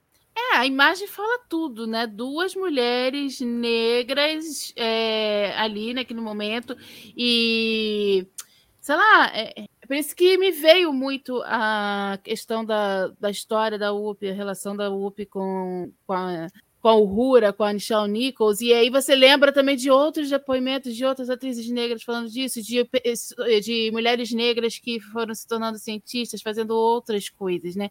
E assim, e a Nichelle, é, eu acho que, que e fica muito forte não só assim, é principalmente também para as mulheres negras, é principalmente para as pessoas negras, mas isso é muito forte também para as mulheres, né? Porque, uhum. assim, tudo bem, a gente não conseguiu ter ali a primeira oficial, tal, ali nos anos 60, mas, poxa, a gente conseguiu botar aquela mulher ali na ponte, né? E, claro que sendo negra, que você sabe de todas essas questões, fica ainda mais forte. Mas, sei lá, é, por mais que eu não seja negra, isso também bate forte, eu acho que, que para mulheres em geral também. É, teve, um, teve um painel em, é, não sei, em algum, não sei se foi Star Trek Day, o que que foi, que foi sobre as mulheres em Jornada nas Estrelas. Uhum. Eu lembro até a gente comentou, acho que acho que você estava, Nívia, também comentando ah. comigo sobre ele, que a Dawn Lewis e a própria Tony falaram da, de, de assistir ao Cura ali e o, o que, que isso fez dentro da família, família negra, vendo uma mulher negra na ponte da Enterprise e tal. Eu acho isso, isso muito, se, muito se a gente tem protagonistas negras hoje, como a Mariner, como a Michael, Discovery, é porque a Uhura, porque a Michelle Nichols deu o primeiro passo. E aí eu acho que tem uma coisa. Esse episódio foi escrito antes da Michelle morrer, né? Não foi, Salva? Foi escrito antes. Foi escrito foi antes dela antes. morrer. Então, Foi. realmente, uh, a Michelle Nichols. Mas já estava todo mundo sabendo que estava, né? Tava ali na. Tava com a saúde debilitada já, né? Há algum é. tempo. E a temporada acabou, o primeiro episódio da temporada foi dedicado a ela, mas claro, a, a dedicatória foi incluída depois das, das filmagens. É, enfim, então eu acho que foi muito, foi muito delicado, né? O, o, a forma que eles tornaram a Mariner uma. admirar tanto ao Uhura exatamente para fazer essa linguagem meta com a gente dentro do, dentro do contexto da série. Eu queria fazer uma pergunta para vocês. E ela esculacha todo mundo. Assim que ela chega, ela, nossa, eu viajei no tempo. Sim, ah, vocês são não... legais, mas a Aurora tá aqui. É, ela não, quer, não. ela não quer saber de ver ninguém, ela só quer ver a Aurora. Eu né? adorei o Spock Gato. O Spock, o Spock Gato, é maravilhoso. É maravilhoso. O Spock, Gato, o Spock Gato concordou comigo. Nossa. E errada ela não tá, né? Errada ela não tá. Não, eu, não. não, eu acho que assim, é a versão século XXI. Errada ela não tá. Errada do que a tá. Jadzia fez com, com o Spock em Trials and Tribulations, né? Que é uma cena. Eu já dizia também, né? Que o... Porque ela começa a falar e o Cisco acha que ela tá falando do Jim, do né? Kirk, é, é, tu vê, o Jim tinha fama de mulherengo e tal, e ela, não, o Spock, eu tô muito bom. Muito e, e é legal o Ortegas falando da, da Mariner. Ah, você é uma, você é uma boa má influência. ela adorou, né? A Mariner já tava lá totalmente. A Mariner fazendo bebida no bar. É, é, é, muito legal mesmo. E, e eu queria perguntar para vocês, começar pela. É muita gente para escolher muito, eu vou me perdendo quem eu perguntei antes, quem eu perguntei depois. Só pela Mari, que eu acho que foi a que há mais tempo não responde, e, e perguntar o, o lance de o como, o como tu enxerga o como eles executaram aí, pegando para um aspecto mais técnico do roteiro do, do episódio, de como eles escolheram a fazer a viagem no tempo. É aquela questão simples, né? A gente tem duas, dois, dois episódios de viagem no tempo já em Strange, e, e eles têm essa opção por fazer do jeito mais simples possível. Eles abandonaram a tecnobaboseira da Era Berman, tipo, pega Past Tense, que eles ficam lá, não veja bem, o Trialitum. Ah, podia ser vezes... Guardião da Eternidade, né? Vamos, vamos, vamos conversar aqui. Não, mas, mas aí quebra toda a história dos Orions lá, né? Do cientista é, Orion. É, é, é, então, mas é o Spock pode conhecer o Guardião da Eternidade em Cidade de Abeira. Ele não conhece em Cidade de Abeira, ele não poderia conhecer agora. É, também não ia poder. Não, não, não, brinca, tá não. Proibido, tá proibido. Aí, mas é que eu tava comentando com a Mari, eles fazem essa opção, Mari, por uh, deixar de lado a tecnobaboseira, para dizer, ah, chama um portal aqui, tu dá um plug no portal e o portal, pum. E assim como, e não fica mais simples do que no, no Tomorrow Tomorrow, que o Pin e ela botãozinho ali da Sky, que o cara, os caras viajam pro, no tempo. Como tu enxerga essa opção de fazer fazer contar uma história uma, mais simples de viagem no tempo para se ocupar mais da história? Porque eu de fato prefiro, assim, eu não, eu não tento ficar procu tentar procurar sentido em história de viagem no tempo, porque sei lá, velho, em Star Trek 4 os caras viajam no tempo dando volta no sol, entendeu? Não é, uhum. não é agora que eu vou bancar o arauto do, da ciência da viagem no tempo, agora eu resolvi querer realidade, entendeu? Ah, eu acho que foi uma decisão muito acertada, porque ali o, o como, o porquê, o que, que aconteceu é, da viagem no tempo não é, não é o importante do episódio, né? E eu lembro da gente comentando é, sobre o pastense, isso se torna um problema para o episódio, porque eles criaram uma tecnobaboseira tão grande que eles têm que fa ficar falando do negócio e acabam perdendo tempo e se enrolando e não fica uma coisa boa. Então, aqui eles não, não tiveram essa preocupação de fazer algo muito elaborado. Eu acho que foi um acerto, porque daí eles focaram na, na, história dos dois estarem ali, né, terem voltado no tempo, quer dizer, o que está acontecendo com eles, e, mas ao mesmo tempo tem um pouquinho ali. Eles colocam que é um elemento que faz a coisa funcionar e ligaram com, com a história de, de ter na, na, nas antigas naves, né? E aí eles pegam o pedaço né, é, da, da, da Enterprise da NX original do Archer, né? Então eu acho que é, foi muito legal, as coisas foram se ligando, faz, faz sentido isso para a história. Eles, eles incorporaram a solução da coisa na história, que eu acho que é, foi muito legal e né, finalmente a gente tem um pouco mais de deu um pouco mais de visão ali para a Enterprise, porque no fim das contas, depois de muito tempo, meio que eles que né, foi a série meio que virou o patinho feio, que quase ninguém fala, não tem, né, não tem muito amor por ela tal. E, e é uma pena, porque no fim foi uma, uma série interessante que teve coisas boas, né? E aí legal até eles fazerem um paralelo. Eu achei, adorei a, a Uhura falando, pô, eu, eu fiz vários, né, vários trabalhos sobre a Roshi Sato e a Ortegas falando do Mayweather. Então, achei muito legal, porque você sempre se espelha no, nas pessoas do passado e nas coisas boas que elas fizeram, né? E, e aí contrasta com a maneira, porque eles ali estão falando, né, baixinho, como os personagens de Strange New Worlds agem, então, normalmente, né? Como a gente normalmente age.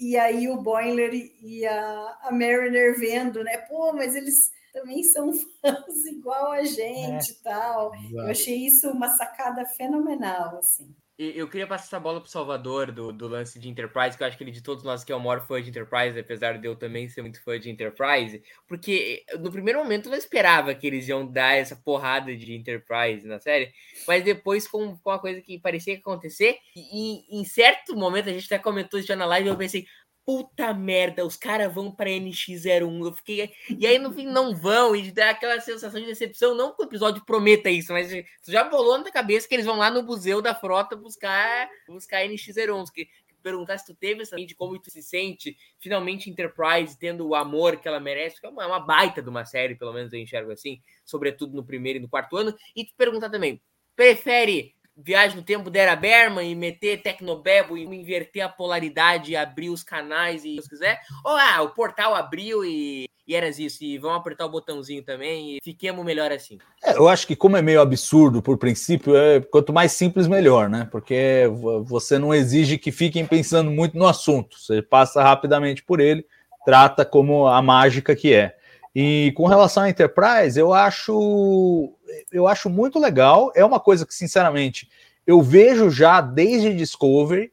Desde Discovery a gente tem uma porrada de citações da Enterprise. Então, quando eles vão a Cronos, eles falam que a primeira viagem desde que o Jonathan Archer foi a Cronos lá em 2151. É, tem a coisa do universo espelho e, e, a Defiant que foi parar lá no universo espelho, também é um episódio de Enterprise. Então, assim, eu sinto que há um resgate nessa era é, um bocado de referências à Enterprise. Esse talvez tenha sido o episódio mais contundente nesse aspecto, porque, digamos, é, coloca no pedestal os personagens de Enterprise, né? Então, acho que é, é legal, personagens, inclusive, negligenciados na própria série Enterprise. O Mayweather não foi um personagem bem tratado lá, mas aqui ele ganha uma reverência. A Roshi Sato foi um pouquinho melhor, mas também não estava no, no, no, no, foco da série. E ganha aqui uma reverência. E eu acho que é muito legal, e, e, e eu concordo, eu tive a mesma sensação que você. A hora que eles falaram é, da NX01 e que ela usava o negócio, eu falei, pô, eles vão, eles vão na nave, eles vão na nave. e aí eu, eu vejo da seguinte maneira: não foram porque não tinha dinheiro para ir, e não foram também, porque eu acho que tem um aspecto interessante da, do, da peça ser incorporada na Enterprise nova, porque no fim das contas, o episódio todo está falando dessa coisa do legado de gerações, né? Como uma geração entrega as coisas para a próxima, e como o herói de uma geração é a mesma coisa que o herói da geração anterior para aquela geração do meio. Então, acho que tem todo esse diálogo e, e o fato de você ter uma coisa da Enterprise NX01 na é, Enterprise NCC 1701 cria essa, essa narrativa de forma mais coesa. Embora, claro, eu acho que se eles tivessem o dinheiro, eles tinham ido a, a NX01. Também acho, concordo muito em Star Trek nessa nova era, tem sobre o legado. Star Trek, de modo geral, é muito sobre o legado, né? A gente vê, sei lá, cessou com Star Trek 6, que o Spock e o Jim conversam muito sobre isso, sobre o fato de eles estarem envelhecendo tal, e termina com o Jim dando né, um, um, brinde às novas gerações de, de as novas gerações, depois o, o John Harriman também lá em January falando que ele estuda desde o, crianças as aventuras do, do Jim e, o, e o, o fato do Jim ser o herói do John Harriman e assim por diante, depois o o John Harriman foi herói de outro e assim Star Trek, o Picard foi herói, e assim, e assim vai. É, por e exemplo, assim do, do Delfim é o Esteban. É, isso aí. Deu, deu fim ao tema. e, e assim caminha a humanidade. O, o Art é o herói do Pike. O, o, o herói do Dino é aquele lá do Who Destroy. Como é que é o nome dele? O, é, o Garf. Gate, Garfield. É. Isso aí. É, é o herói do, é, do, do, do, Kirk e do, e do, do Leandro também.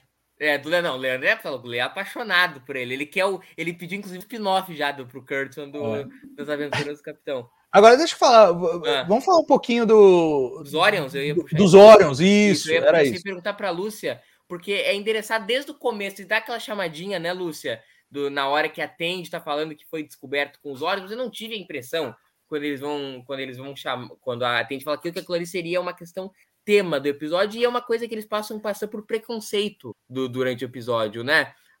Porque a, o pai que não, não, não, como assim cientista hora? Não, não existe cientista hora, é, é tudo pirata. E aí ressoa com a sensibilidade diferente. A sensibilidade da, do século XXIII, para nós, é uma sensibilidade muito acima da média. Mas para a sensibilidade do Boiler do século XXIV, já é uma sensibilidade que já é um pouco recheada de. tem preconceito. Tem preconceito ali uhum. embutida nas falas do Pike. Qual é o. É do Pike, do Pike da Una, falando sobre sobre os Orions, mas e é uma temática que, que funciona, né? Funciona essa questão dos Orions para ti, Lúcia? Deixa eu emendar, eu deixa eu emendar antes de passar para a Lúcia, Lúcia, porque eu, eu queria emendar para você comentar é, como cientista também, porque existe, essa é uma, uma temática que na ciência dos dias atuais é um problema. Se você é um cientista de um país de terceiro mundo, você não tem a mesma credibilidade para apresentar um paper na Nature, na Science, do que se você for um cientista de Harvard, um cientista do primeiro mundo, um cientista de Oxford. Então, é, de certa maneira, com os Orions, o, o episódio é, ele espelha uma questão real hoje, né? É exatamente, exatamente isso que o Salvador falou.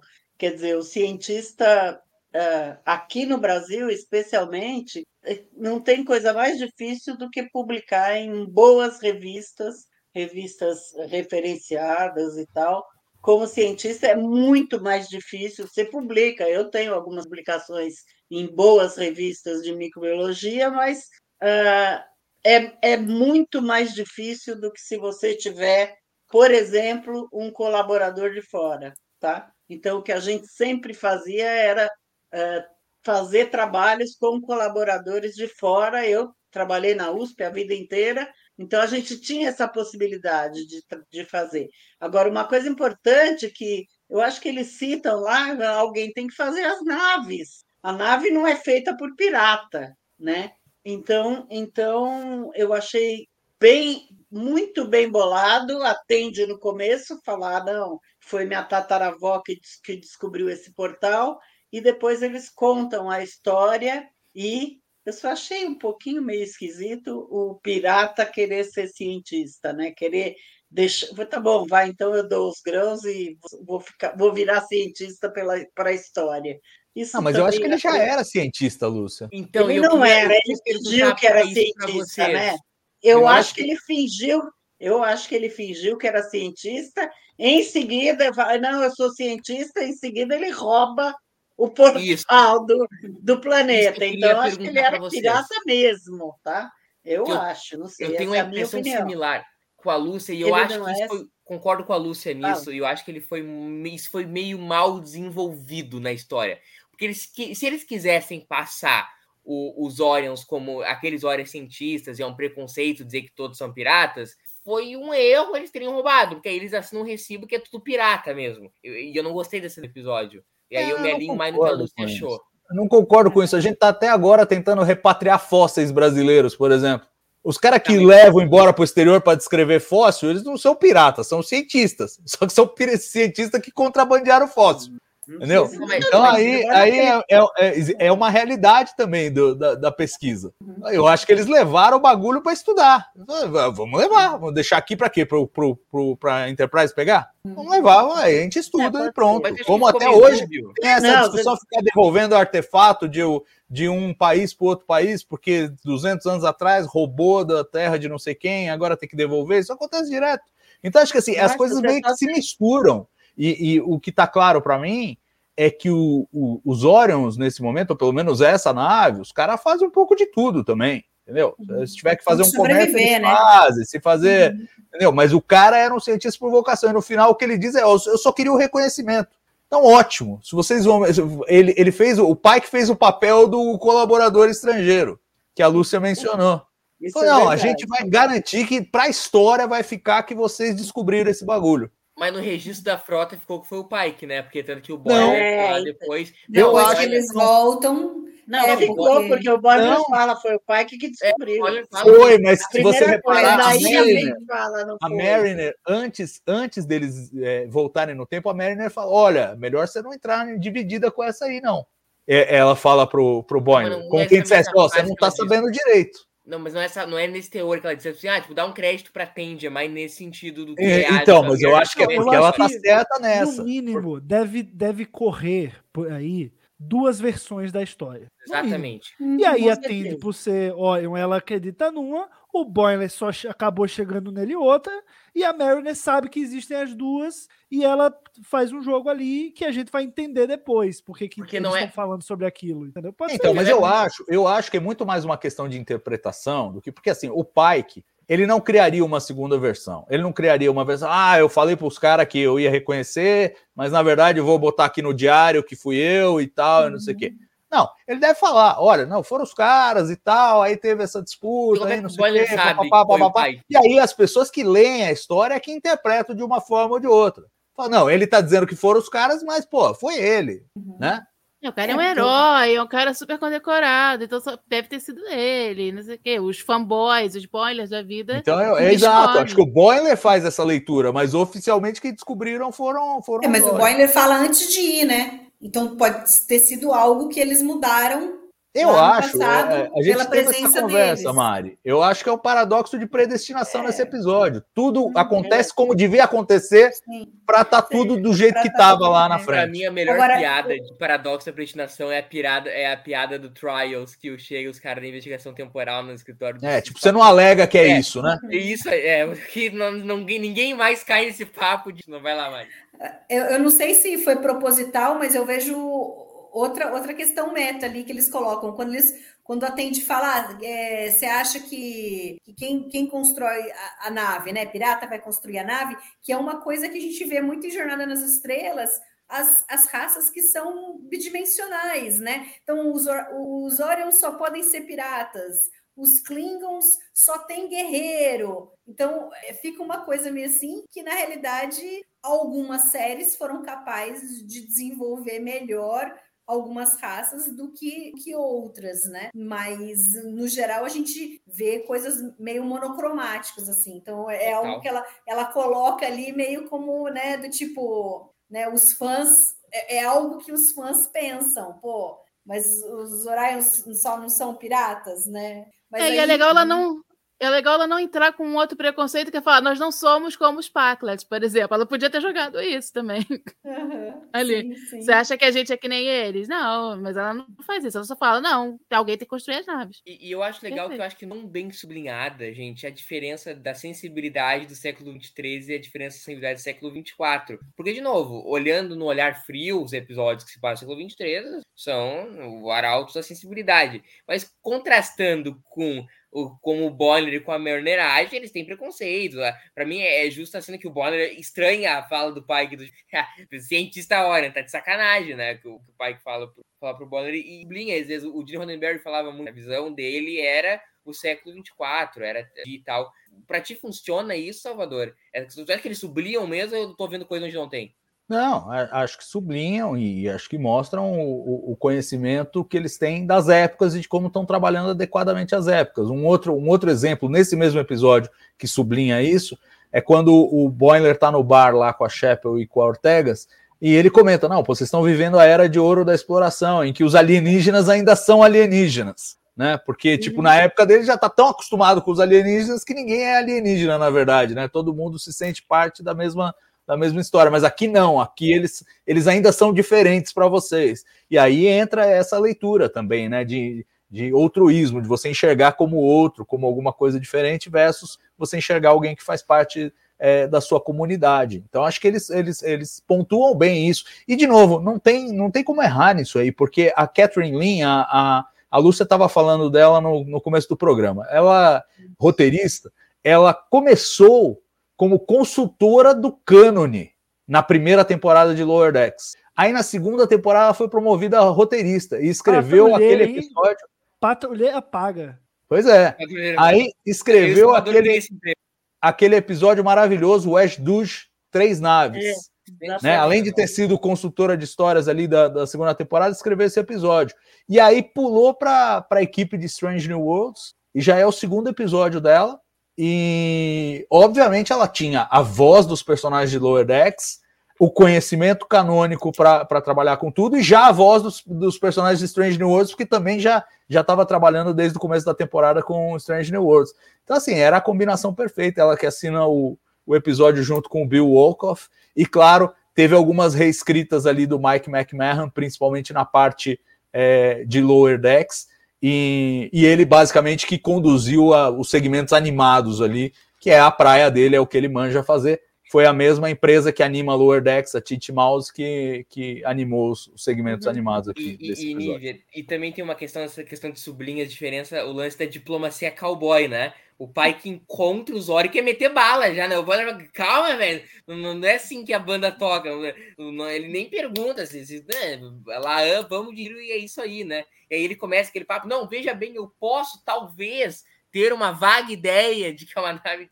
Também essa é uma questão sublinhada, né? Pois é, eu acho isso muito, muito divertido, né? É, essa questão de ficar bem claro. O Salvador até citou o que eu ia falar da conversa do bar, que o Boiler fala dos alienígenas quando eram alienígenas. Isso ficou bem claro ali. E a, isso você falou também da diplomacia cowboy. Eu achei muito legal o Pike, que a gente já. Que, na verdade, a gente espera ele um pouco mais calmo, que que o Kirk, mas ele também já querendo ir para cima dos Orions e uh, indo mais pelo estereótipo e tal. Ao mesmo tempo, ele consegue ser trazido à razão pelo Boiler. Tá, não sei se o Kirk é o Kirk original seria trazido tanto à razão tão facilmente assim, mas ao, mesmo tempo não dá muito certo, né? Também. O que a gente também fica se perguntando é se também está tão errado assim o pensamento da época para aquela época. Então, acho isso tudo muito. Isso é muito legal, muito divertido, porque fica esses contrastes assim. E é legal a gente mostrar também que, apesar desse século 23 estar tá sendo mostrado agora, e a maneira que a gente aborda agora é diferente lá dos anos 60, mas tem que ter ainda alguma coisa em comum, né?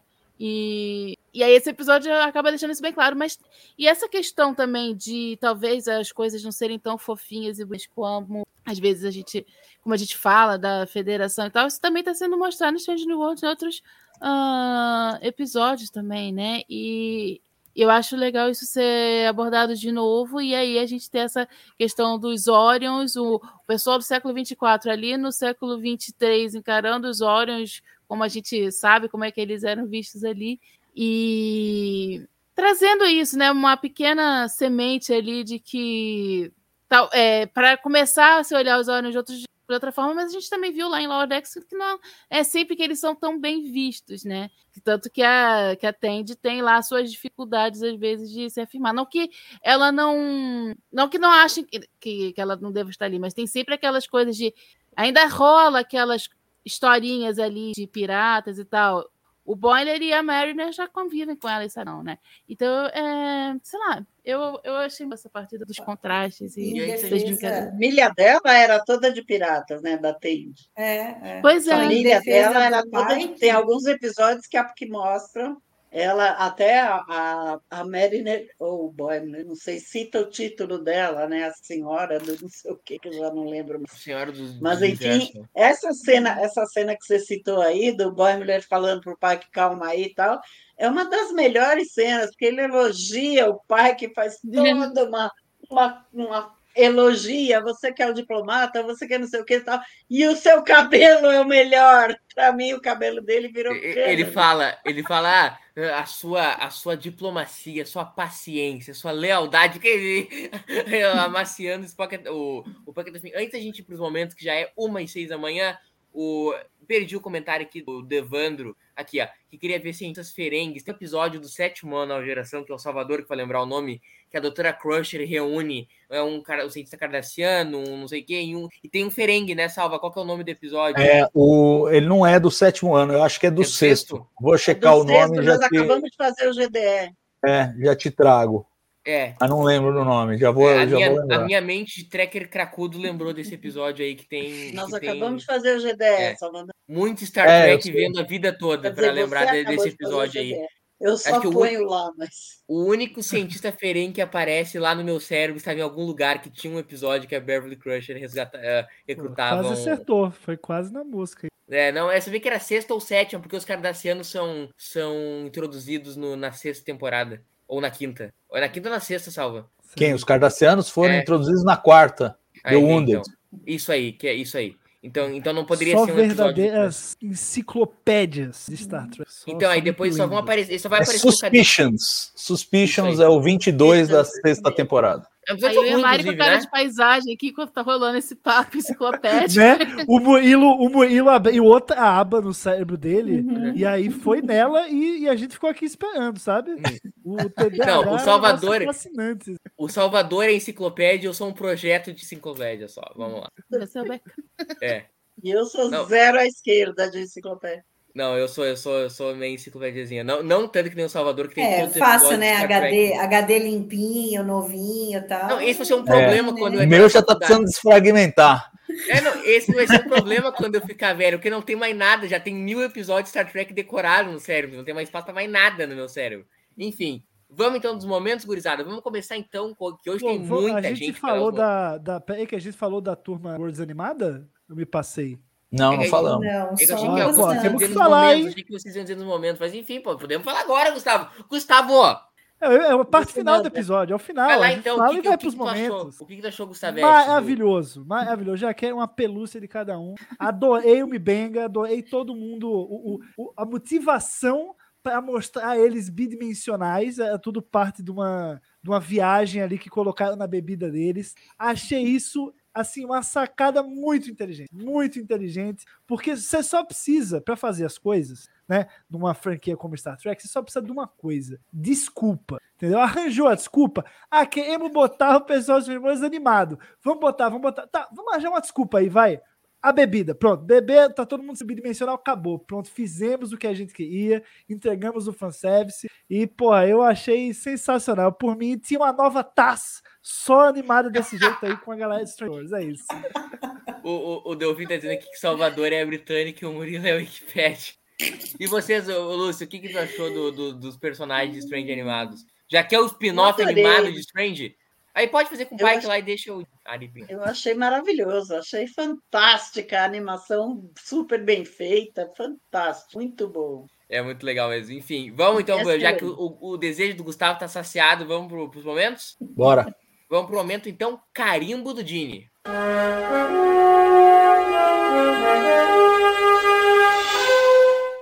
Oficial de Dini Ronenberg no Brasil, Nívia Dória.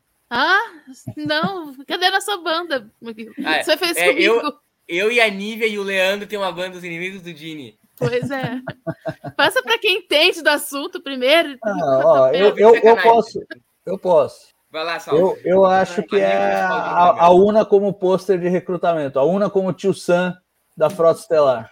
Ele aprovaria. Ele, aprove... ele aprovaria a Major Pô, Se ele não aprovasse, quem ia aprovar, né? Ou ele ia querer a PINAP. O Ransom, né? O Ransom também. Marido Exato. dela. Aparece maldade, no finalzinho. maldade no carimbo do Dini do. Afinal, do... ela foi a primeira oficial que ele inicialmente é. escreveu e cortaram, né? Exato. Eu acho que é super, super orna. É, mas o Salvador não tem mais maldade que o da Mari. Não, tá? não, não tem malícia, não. Não tem malícia, não. É, tá é, é pelo que a Mari falou mesmo, que é a personagem que ele criou e que os caras tesouraram. Cortaram. O teu é esse também, Mari? É, pode ser, não tinha pensado em nenhum, não. Uh, o, meu, o meu é, é a diplomacia, a, é, é a, a, sugestão do Boimler que o, o pai que faça a diplomacia em vez de meter bala no usuário. Eu acho que isso é uma coisa que o Dini aprovaria. Gustavete. Eu acho que a cena do Boiler com a Chapel é um carimbo do Dini, porque é o, é o Dini, é assim, o Dini olhar essa cena e fala, ah, tá, não estão estragando o que eu fiz lá não, beleza, carimbo, entendeu? É o Boiler tá, carimbando eles, eles a Chapel. Eles estão cientes que é que vai acontecer lá na frente, eles, tão, eles dão uma piscadinha e falam, ó, tá ligado, tudo bem. Aí o Dini vai lá dar o carimbo dele. E tu, Nívia? Eu, eu acho que eu vou com o Salvador nessa. Eu também acho que o, o pôster da Una é bem carimbo por causa disso mesmo, da, da personagem que foi criada, que não pode ser levada adiante. Não importa outros motivos para ele querer a, a Major Barrett um, um, papel de destaque, mas assim, não importa isso de verdade, né? Importa que era uma personagem que foi criada, que seria muito importante uh, para as mulheres em geral, assim, e que você agora está sendo resgatada e você está dando algum tipo de reconhecimento, embora precise de mais, né? Porque ela precisa ser desenvolvida e ser bem aproveitada, porque a gente não tem isso ainda, né? A gente ainda está muito caminhando como formiga com relação a ela. Então, assim, é bonito, é legal, mas por favor, né, gente? Vamos fazer com que esse post faça sentido também. É, eu também vou de adiastra perastra. Vamos então para o momento cérebro de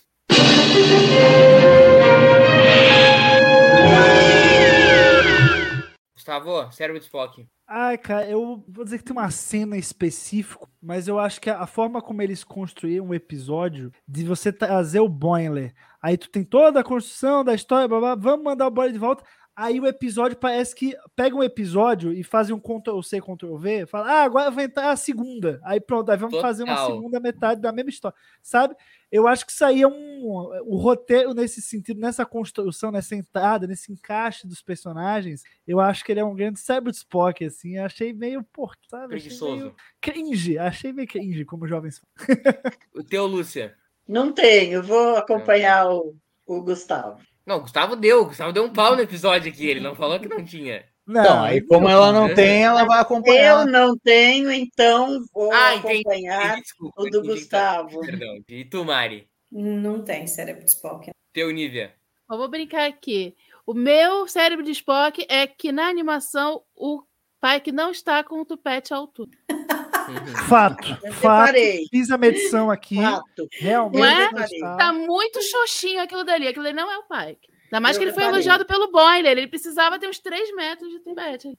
É, isso eu concordo. Isso é um grande problema do episódio. O meu cérebro de Spock é uma questão pessoal. O Spock rindo demais é demais para mim. Eu entendo que quem possa gostar, mas pra mim é demais. Eu não, pra, no meu coração não bate legal. E o teu, Salvo? Não, cara, eu, não, eu, sinceramente não tenho. Mesmo essa coisa, eu concordo com o Gus que ficou esquisito. Aquela coisa de fazer meio episódio, depois na segunda metade entra a Mariner. E é engraçado que dá exatamente na metade, 24 minutos. Me deu a sensação é, que eles fizeram dois episódios de Lordex.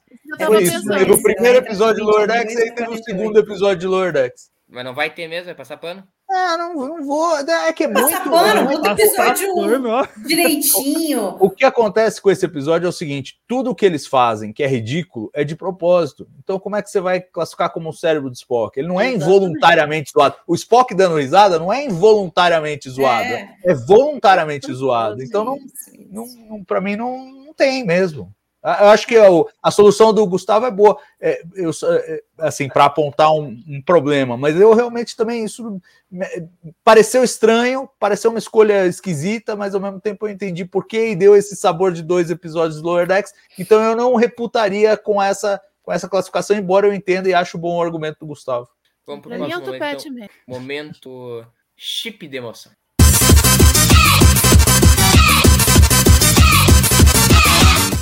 Começar por mim, o momento, meu momento tipo de emoção é o momento que o, o pai que ele, o momento ali no, no quarto pai, que é onde o pai que entende que ele precisa dar a festa de aniversário, porque ele sabe que não vai ter muita mais oportunidades para ele festejar com os amigos dele e ele aceitando mais um, um passo em direção a ele aceitar o seu destino. Mari, teu momento tipo de emoção. É Chapel. A, a, a, maneira como a Jess Bush faz a cena inteira é fenomenal. Assim, você sente por ela a dor que a personagem está sentindo. Tu, Lúcia?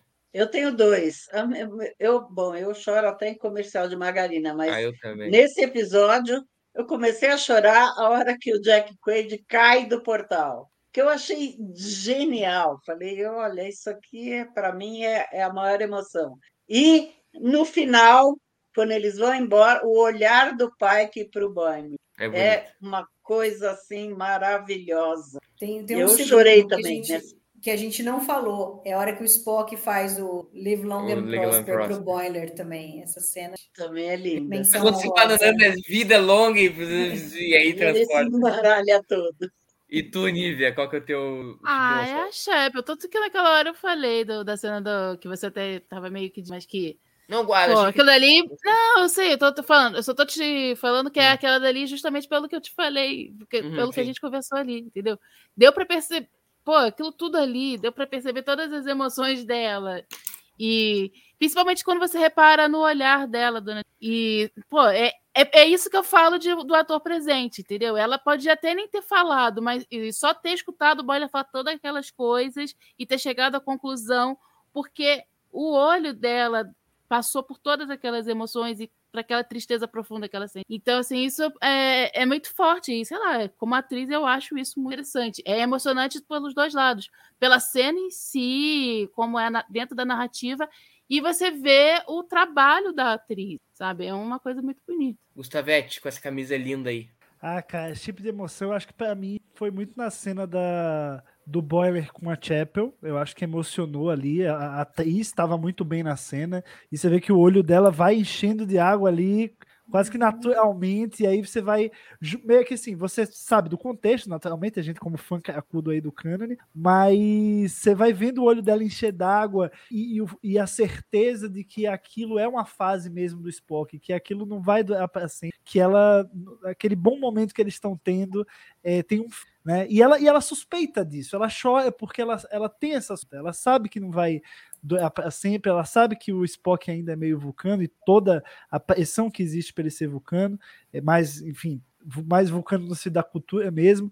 É, eu acho que é, é um momento, é, sabe, é um, é um, a esperança que ela tinha vai para água abaixo e ali me pegou assim junto com ela, sabe? Bem, Você quase chora assim. junto, né? Exato. E teu salva. Olha, a Jess Bush foi incrível aí nessa cena, mas, mas eu vou ficar com o Boiler chegando à ponte da Enterprise. Aquela Steadicam ali, vendo como ele tá olhando e. Ah, aquilo lá é bom demais. E vamos pro momento mais legal da live disparado, o momento Patrulha do Cano.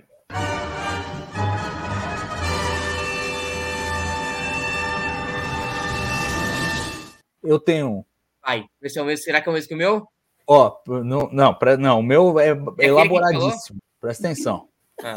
Ó, presta atenção. Ah, Vai precisar de toda sua musculatura canônica agora. Ah, é o seguinte: Lower Decks tá na mesma linha do tempo da nova geração, certo? Certo. Logo depois de Nemesis, certo? Lá vem. Certo. Strange New Worlds, para alguns, depois do Tomorrow and Tomorrow and Tomorrow, tá em outra linha do tempo. Ai, Salvador, como vai começar? Se o pessoal de Lower Decks volta para Strange New Worlds, isso significa que a nova geração tá em outra linha do Ai. tempo, não é Prime? Acabou a live, pessoal. Valeu. Foi Valeu, um abraço. Foi esse TV ao vivo de hoje. Estão todos na mesma linha do tempo Prime, só meu caríssimo Nogueira. Pode Mas para quem acha que não está, isso ah, coloca a nova geração em outra linha do tempo agora? E também de Space Nine, porque eles visitam de Space Nine em. Sim. Em, da em mesma Lordex. forma que para quem acha que a Terra é plana, não é mesmo? Será que a gravidade se aplica? vamos testar, vamos jogar de cima de um prédio. A gente... E assim, agora, agora falando sério. Alguma coisa colabora. Vocês sabem a minha opinião sobre isso e sobre o como é Prime. Acho que todos nós concordamos aqui que é Prime. E a, a questão é, é a seguinte: a pessoa pode interpretar que não é Prime, é um direito e uma prerrogativa da pessoa. Só os produtores estão trabalhando como se fosse Prime. Eu acho que não, não há dúvida. Tu tem o direito de interpretar como tu quiser. Se tu quiser interpretar que cada minuto de cada episódio se passa numa linha do tempo alternativa, é prerrogativa. Se tu quer interpretar que o, tudo, todas as cenas que tem o, o Barclay se passam em outra linha do tempo, é, é prerrogativa sua. E eu não tenho nada a ver com isso. Como, aliás, fazia muito de Roddenberry, que queria descanonizar várias coisas. Queria é. descanonizar Jornada 5, Jornada 6, a terceira temporada da clássica, a série animada. É, ele, ele adorava espalhar essas linhas do tempo. Ele que começou com isso aí. Ó, aqui estão te aplaudindo, Salvador, que acho que tu tá defendendo que outra linha do tempo, não é o caso, tá tirando sarro, mas tudo bem. O, o fato é assim, enfim, se tu quer abraçar, tem que abraçar também. É tudo outra linha do tempo. Qual que é o teu, o teu patrulha do cano? O meu patrulha do cano não é uma violação do cano, eles não violaram o cano, mas me Arran deixou... Arranhãozinho. Péssimo, não, nem arranhãozinho, porque não, não, não viola nada, mas me deixa de mau humor profundo. Porque é um troço inútil. Inútil. No troço da Uhura ter o, o Bajoriano e o Cardassiano. Inútil. Estão reparando Ah, nisso, no- Salvador? O tablet Não, dela lá. mas ué, a gente não que- tinha informação de que eles não conheciam, então agora nós sabemos que Não, eles mas eu conhecem. ficava mais à vontade disso estando mais pro futuro. Eu não gostei. Se fosse feito isso pra contar uma história com os Cardassianos e com os Bajorianos, Quem legal, sabe? mas só pra n- não, não curtir.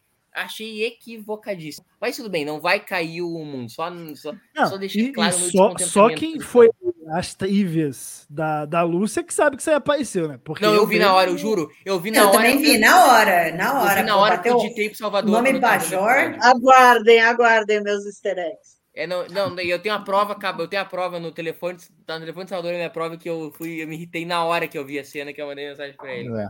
É, ele queria achar um precedente aí para vetar, mas eu falei, não, não tem nada que diga que não pode. Então pode. É, enfim, o, o que eu, o que eu acho estranho, entendeu? Tipo, ah, os caras aí, o que aí teria que explicar com uma, sei lá, uma política isolacionista do, do- da União Cardassiana nesse momento do Cânone, pra explicar. eles Não, acho que não eles- precisa, na verdade, Murilo. É só que os caras ficam distantes. Você pode ter tido um contato com uma nave cardassiana e você não teve grandes é, atritos até esse momento. E Só com a- o crescimento da federação, talvez a coisa comece a atritar. E mesmo assim, pô, já teve guerra com os cardassianos antes, né? Sim, Antes sim. da nova geração. Então, acho que não é Inclusive, tão absurdo. motivo, foi motivo de um rompimento de relação do Sarek e do Spock, né?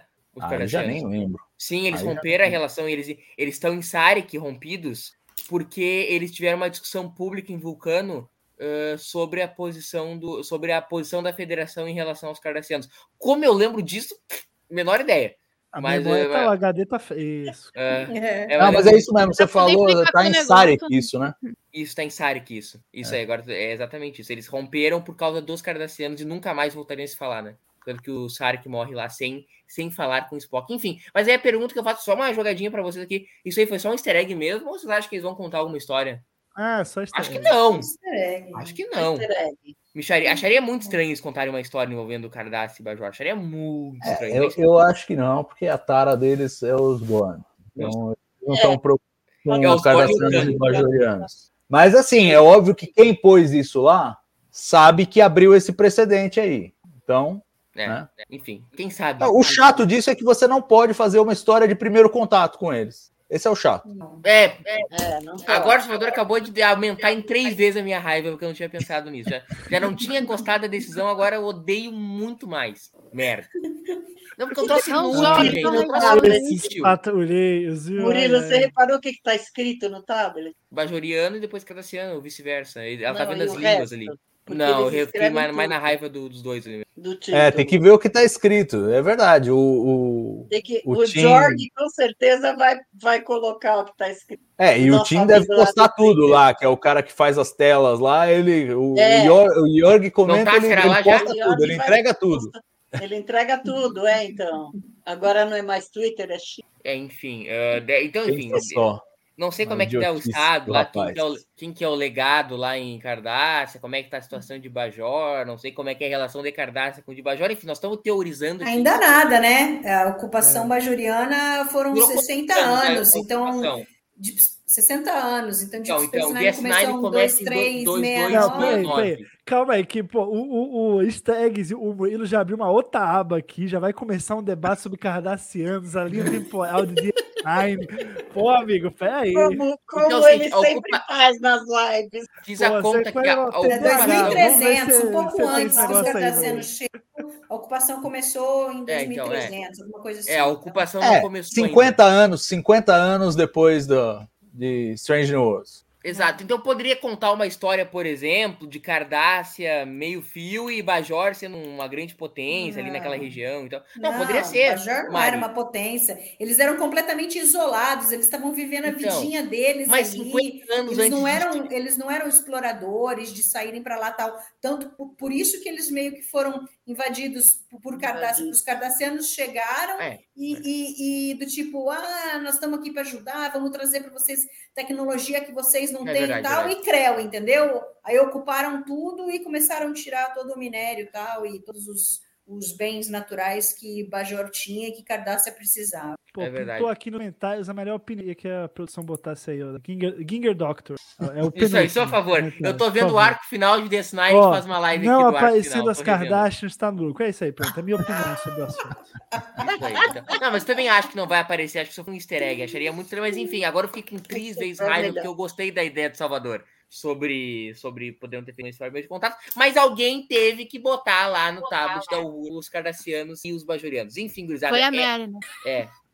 Uma. Não, tanto que no primeiro momento eu achei que ela, que ela tava com um pad da Merda, mas a Merda foi sem pad para não tem menor, não tem como isso ter acontecido. Não tinha pad. Já são 1h28, eu queria pescar uma palavrinha finalzinha de cada um de vocês sobre o sentimento de vocês sobre este episódio. Começar pela Mari pela Mari. É um Aí. episódio épico. Finalmente a gente tem um episódio para colocar aí no, no hall dos episódios especiais assim de Star Trek. Acho que eles foram Isso. extremamente felizes na construção da história, a direção é maravilhosa, a atuação maravilhosa, roteiro maravilhoso. E aprenda, por favor, Paul Weasley, como se atua com o Jack Quaid, por favor. Tá? Desnecessário desnecessário essa paulada de graça aqui. o bom é que eu Atuar é o que o Jack Quaid fez. Tá bom, sommelier de atuação. É o bom é que, que Gustavo, a gente está com outro membro aqui da Associação Tony, dos... Que a Tony fez.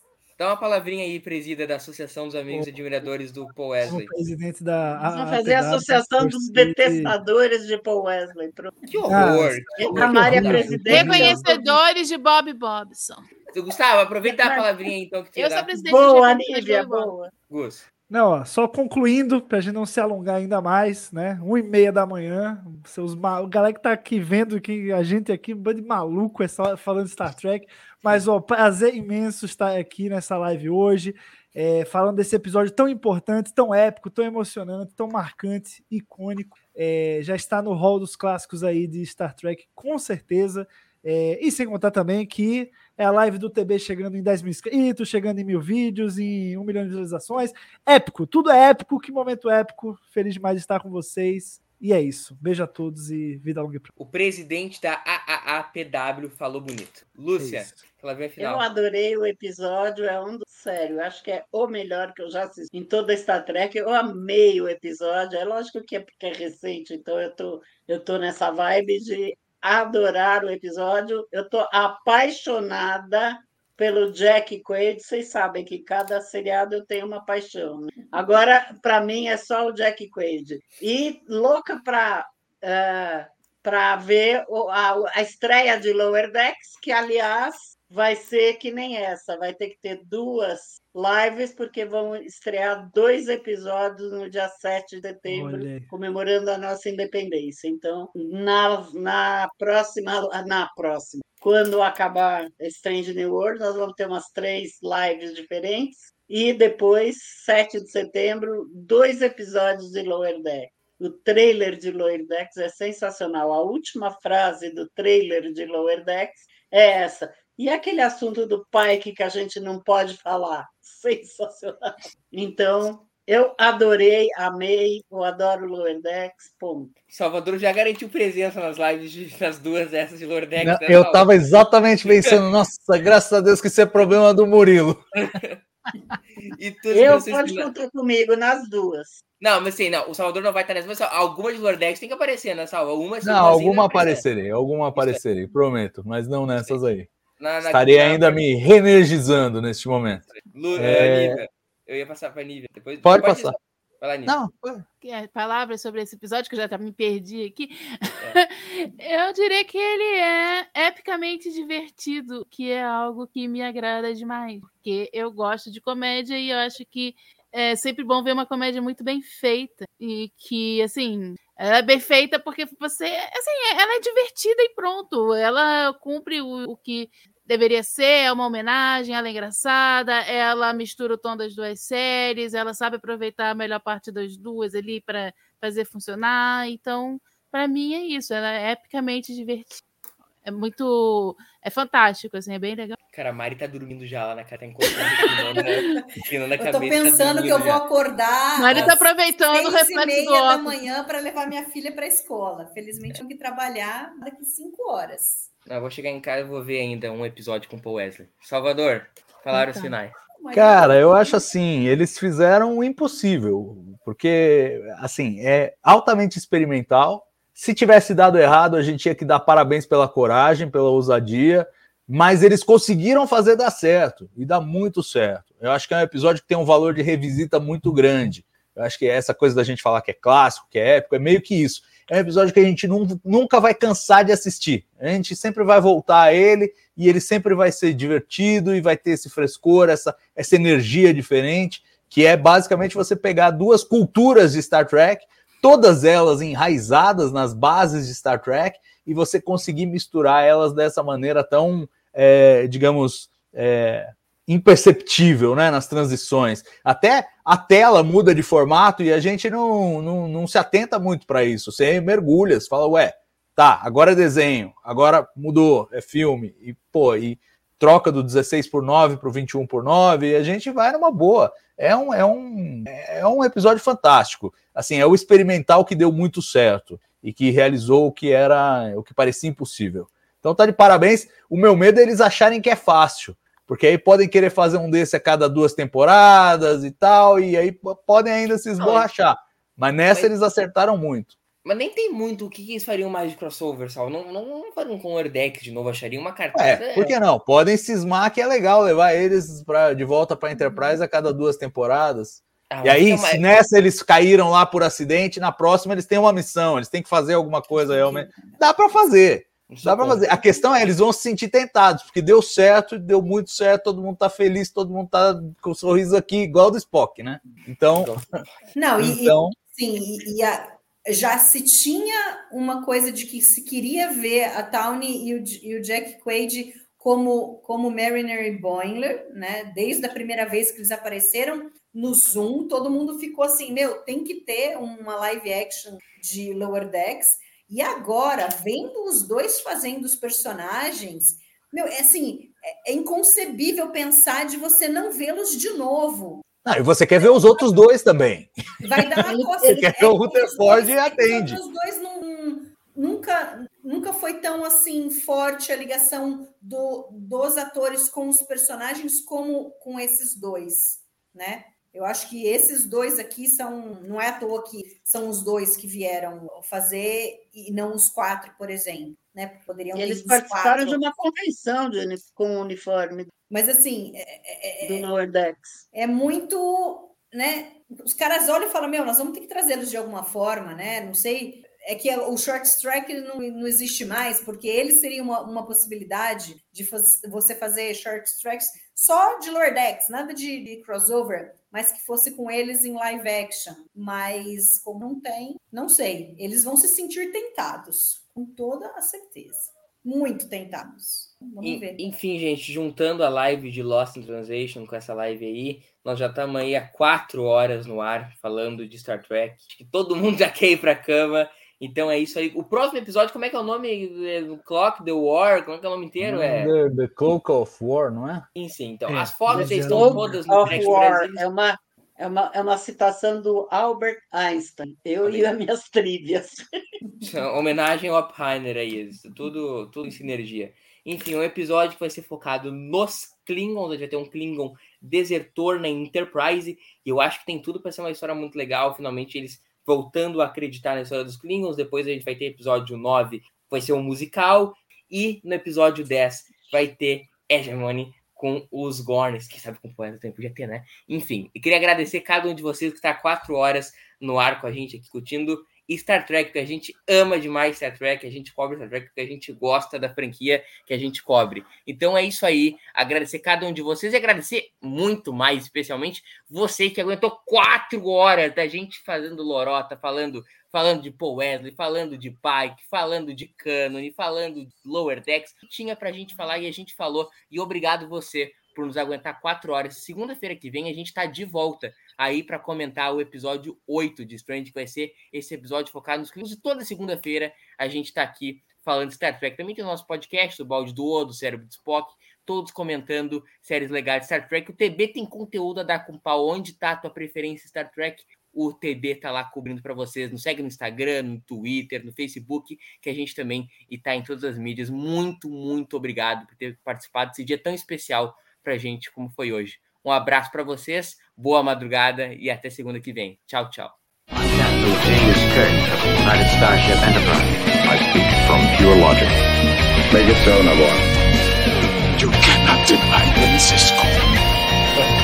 I